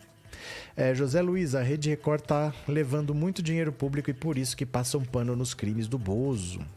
É, Eneida, para o gado bacalhau basta, eles vivem num país da fantasia. para o gado bacalhau basta? Como assim? Deixa eu pegar mais uma notícia para vocês aqui, ó. Opa, opa. Só olha que coisa interessante. O Bolsonaro disse que não acredita em pesquisa, né? O Bolsonaro disse que não acredita em pesquisa. A gadaiada diz que não acredita em pesquisa, mas olha o que é discurso da boca para fora. Dá uma olhada aqui, ó. É, é, cadê? Atacadas por Bolsonaro, pesquisas eleitorais são o terceiro maior gasto da campanha. Se alguém acredita que ele não acredita em pesquisa, está sendo trouxa. Ele acredita e gasta pra caramba com pesquisa. Olha só. Alvo frequente de Jair Bolsonaro e de seus apoiadores, pesquisas e testes eleitorais representam 17% dos gastos da campanha do presidente nessas eleições. Até quinta-feira foram re registrados gastos de quase 2 milhões com pesquisas. A categoria consome a terceira maior fatia das despesas de sua campanha. À frente estão gastos com produção de programa de rádio, TV ou vídeo 5,8 milhões, o que também ocupa o grosso das despesas de outros candidatos, e serviços prestados por terceiros, 2,3 milhões. É de longe o candidato que mais gasta com pesquisas eleitorais, de acordo com dados da plataforma Divulga Cândido do Tribunal Superior Eleitoral. Em segundo lugar aparece Felipe Dávila com 50 mil. 4% do gasto do Bolsonaro. O valor cheio foi destinado à cota de, pes a Cota Pesquisas de Mercado e Opinião Pública, Eireli, criada em 2007, sediada em Curitiba. O próprio presidente e seus apoiadores costumam debochar de pesquisas eleitorais que vêm mostrando uma liderança consolidada de Lula na corrida presidencial. Bolsonaristas cunharam o termo data-povo, um trocadilho com o Datafolha e que consideram ser a demonstração real de apoio do presidente, o povo nas ruas. Nas manifestações de 7 de setembro, por exemplo, as pesquisas constaram no hall de ataques proferidos entre os manifestantes e organizadores dos atos em seus carros de som. Os dados estatísticos foram comparados ao Papai Noel e ridicularizados no carro de som do movimento Agro, na Avenida Paulista, em São Paulo no Ato do Rio, o pastor Silas Malafaia, do caminhão em que Bolsonaro discursou, chamou o evento de maior manifestação da história do Brasil e mencionou, sem qualquer embasamento, que havia um milhão de pessoas no ato em Brasília. Ô oh, Malafaia, não tem juízo. Mais tarde, o Globo mostrou que o ato havia reunido cerca de 64 mil pessoas, de acordo com o cálculo da USP, que analisaram 22 fotografias aéreas próprias. As imagens foram processadas por um software com um método chamado Point-to-Point -point Network, que identifica as cabeças das pessoas em determinada área para estimar o público total. Só que essa informação está errada. 64 mil pessoas estavam em Copacabana. Tinha 64 mil em Copacabana e tinha 32 mil na Paulista. Em Brasília não foi medido. Então o Malafaia falou que tinha um milhão de pessoas na, em Brasília, mas 64 mil é outra coisa. Era o que tinha em Copacabana. Em Brasília não foi feita a medição. Essa aqui é o Datapovo, o resto é conversa fiada, declarou Malafaia no evento, sendo aplaudido pela multidão. Nessa quinta-feira, o vereador Carlos Bolsonaro, filho do presidente, publicou uma imagem da esplanada dos ministérios repleta de manifestantes em apoio ao seu pai, na quarta-feira em Brasília, e escreveu: De acordo com o Datafolha, isso é uma plantação de girassol, referindo-se ao tom amarelado do gramado causado pelas camisas da seleção. Diversas pesquisas concorrentes entre si e utilizando diferentes metodologias vêm apontando a liderança de Lula, o que contraria apoiadores do presidente. Bolsonaristas costumam citar uma suposta discrepância entre as pesquisas eleitorais em 2018, que indicavam a derrota de Bolsonaro no segundo turno do pleito com a eleição de fato do então deputado. Eles costumam se referir, no entanto, às pesquisas feitas semanas antes do pleito, cujos números mudaram até o dia da votação. O último Datafolha antes do segundo turno daquela eleição, publicado na véspera, em 27 de outubro, mostrava a vitória de Bolsonaro sobre Haddad por 55 a 45. Já o Ibope marcava 54 a 46. Bolsonaro acabou com 55 e Haddad com 45. Valores bastante próximos. Então, olha só. Essa história de um milhão de pessoas é conversa fiada. Né? Pensa numa cidade, eu não sei de onde você está, eu não sei de que estado você é, mas a cidade de Campinas é uma metrópole. Campinas é uma cidade gigantesca, é muito grande. Campinas tem mais de um milhão de habitantes, deve ter um milhão e cem, um milhão e duzentos. Campinas tem muita gente. Como é que a população inteira de uma cidade gigante como Campinas pode estar, por exemplo, na Avenida Paulista? Que nem é uma avenida tão grande, é uma avenida de 3 quilômetros assim. Dá para andar de ponta a ponta em meia hora, não é uma avenida tão grande. Como que pode ter um milhão de pessoas na Paulista? Não cabe isso lá. Não cabe. Um milhão é a população de uma cidade grande. Não cabe numa avenida tanta gente assim. Não cabe tanta gente em Copacabana assim. Tinha 60 mil pessoas, que é muita gente. É muita gente. Se você já foi a uma partida de futebol importante, se você já foi, por exemplo, numa final de um campeonato, que é gente para todo lado, polícia, carro indo, carro vindo, vendedor, flanelinha, é um tumulto. Você tem que estacionar lá não sei na onde, vir andando a pé um tempão. É 50 mil pessoas, 60 mil pessoas. Não é esse todo esse mundo de gente que as pessoas pensam, não, um milhão de pessoas, um milhão e meio. Teve gente falando ontem aqui, lembra na live, falando 16 milhões de pessoas numa praia. Quer dizer, São Paulo tem 12 milhões de habitantes, olha o tamanho da cidade. E aquela gente toda ia estar numa praia. Então esses números são muito chutados, são muito inflacionados. E tinha em Copacabana 64 mil pessoas e na Paulista 30 e poucos mil. Não é pouco, é isso mesmo. A gente que está acostumado com um número muito grande. A polícia militar disse que tinha 50 mil na Paulista. E essa medição por fotos diz que tinha 35. É próximo, ninguém disse que tem um milhão, não. Esse povo viaja, chuta muito, né? É, a capital de Mato Grosso, Cuiabá, tem 600 mil habitantes. Então, imagina a população de uma cidade dessa inteira numa rua. Não tem esses números que eles falam. Eles falam assim de milhão de pessoas com uma facilidade. Né? Não é assim, não. Né? É, Lívia, só sei que ontem um bolsonarista aqui no chat disse que em Copacabana teria 16 milhões. Eu lembro. 16 milhões de pessoas. Eles falaram que na motociata do Bolsonaro tinha 1 milhão e 300 mil motos. A maior motociata do mundo, e o Guinness estava lá para motar, tinha 6 mil motos. O pedágio contou 6 mil motos. Tem que passar pelo pedágio. A informação é do pedágio, 6.600 motos. Eles chutam os números que não tem nada a ver, né? É, Newton Tech para os bolsonaristas de plantão, a Rede Globo voltou a ser quem mais recebe verba do governo federal. Bolsonaro tem que fazer propaganda onde se é assistido, né? Não adianta fazer propaganda na, na rede TV que ninguém assiste. Ó, eu vou aproveitar aqui, vou agradecer quem colaborou com o Pix, mas não saia daqui.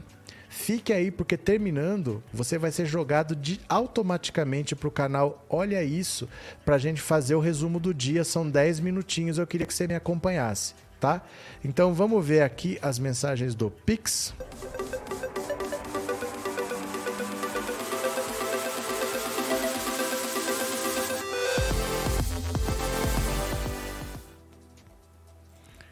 Então pronto, aqui está. Aí, olha, eu vou agradecer primeiro a, deixa eu ver. Lucimar Lucena de Moraes, muito obrigado pela sua colaboração, Lucimar. É, SG Farmácia, muito obrigado por colaborar com o canal. É, Valdir Silveira Paim, muito obrigado, Valdir. É, Marli Duarte, muito obrigado, Marli também. E Edelson Lopes de Siqueira, muito obrigado pela colaboração. Foram esses que colaboraram com o canal hoje. Valeu, meu povo. Vamos agora para fazer o resumo do dia. Você não precisa fazer nada, você fica esperando que terminando a live você vai ser direcionado para lá e é um minutinho eu já estou começando. Posso contar com vocês? Bora lá? Então vamos. Obrigado para quem assistiu, mas fique aí meio minuto eu já estou chamando lá, tá? Você vai ser direcionado direto. Então, até daqui a pouquinho no resumo do dia. Tchau!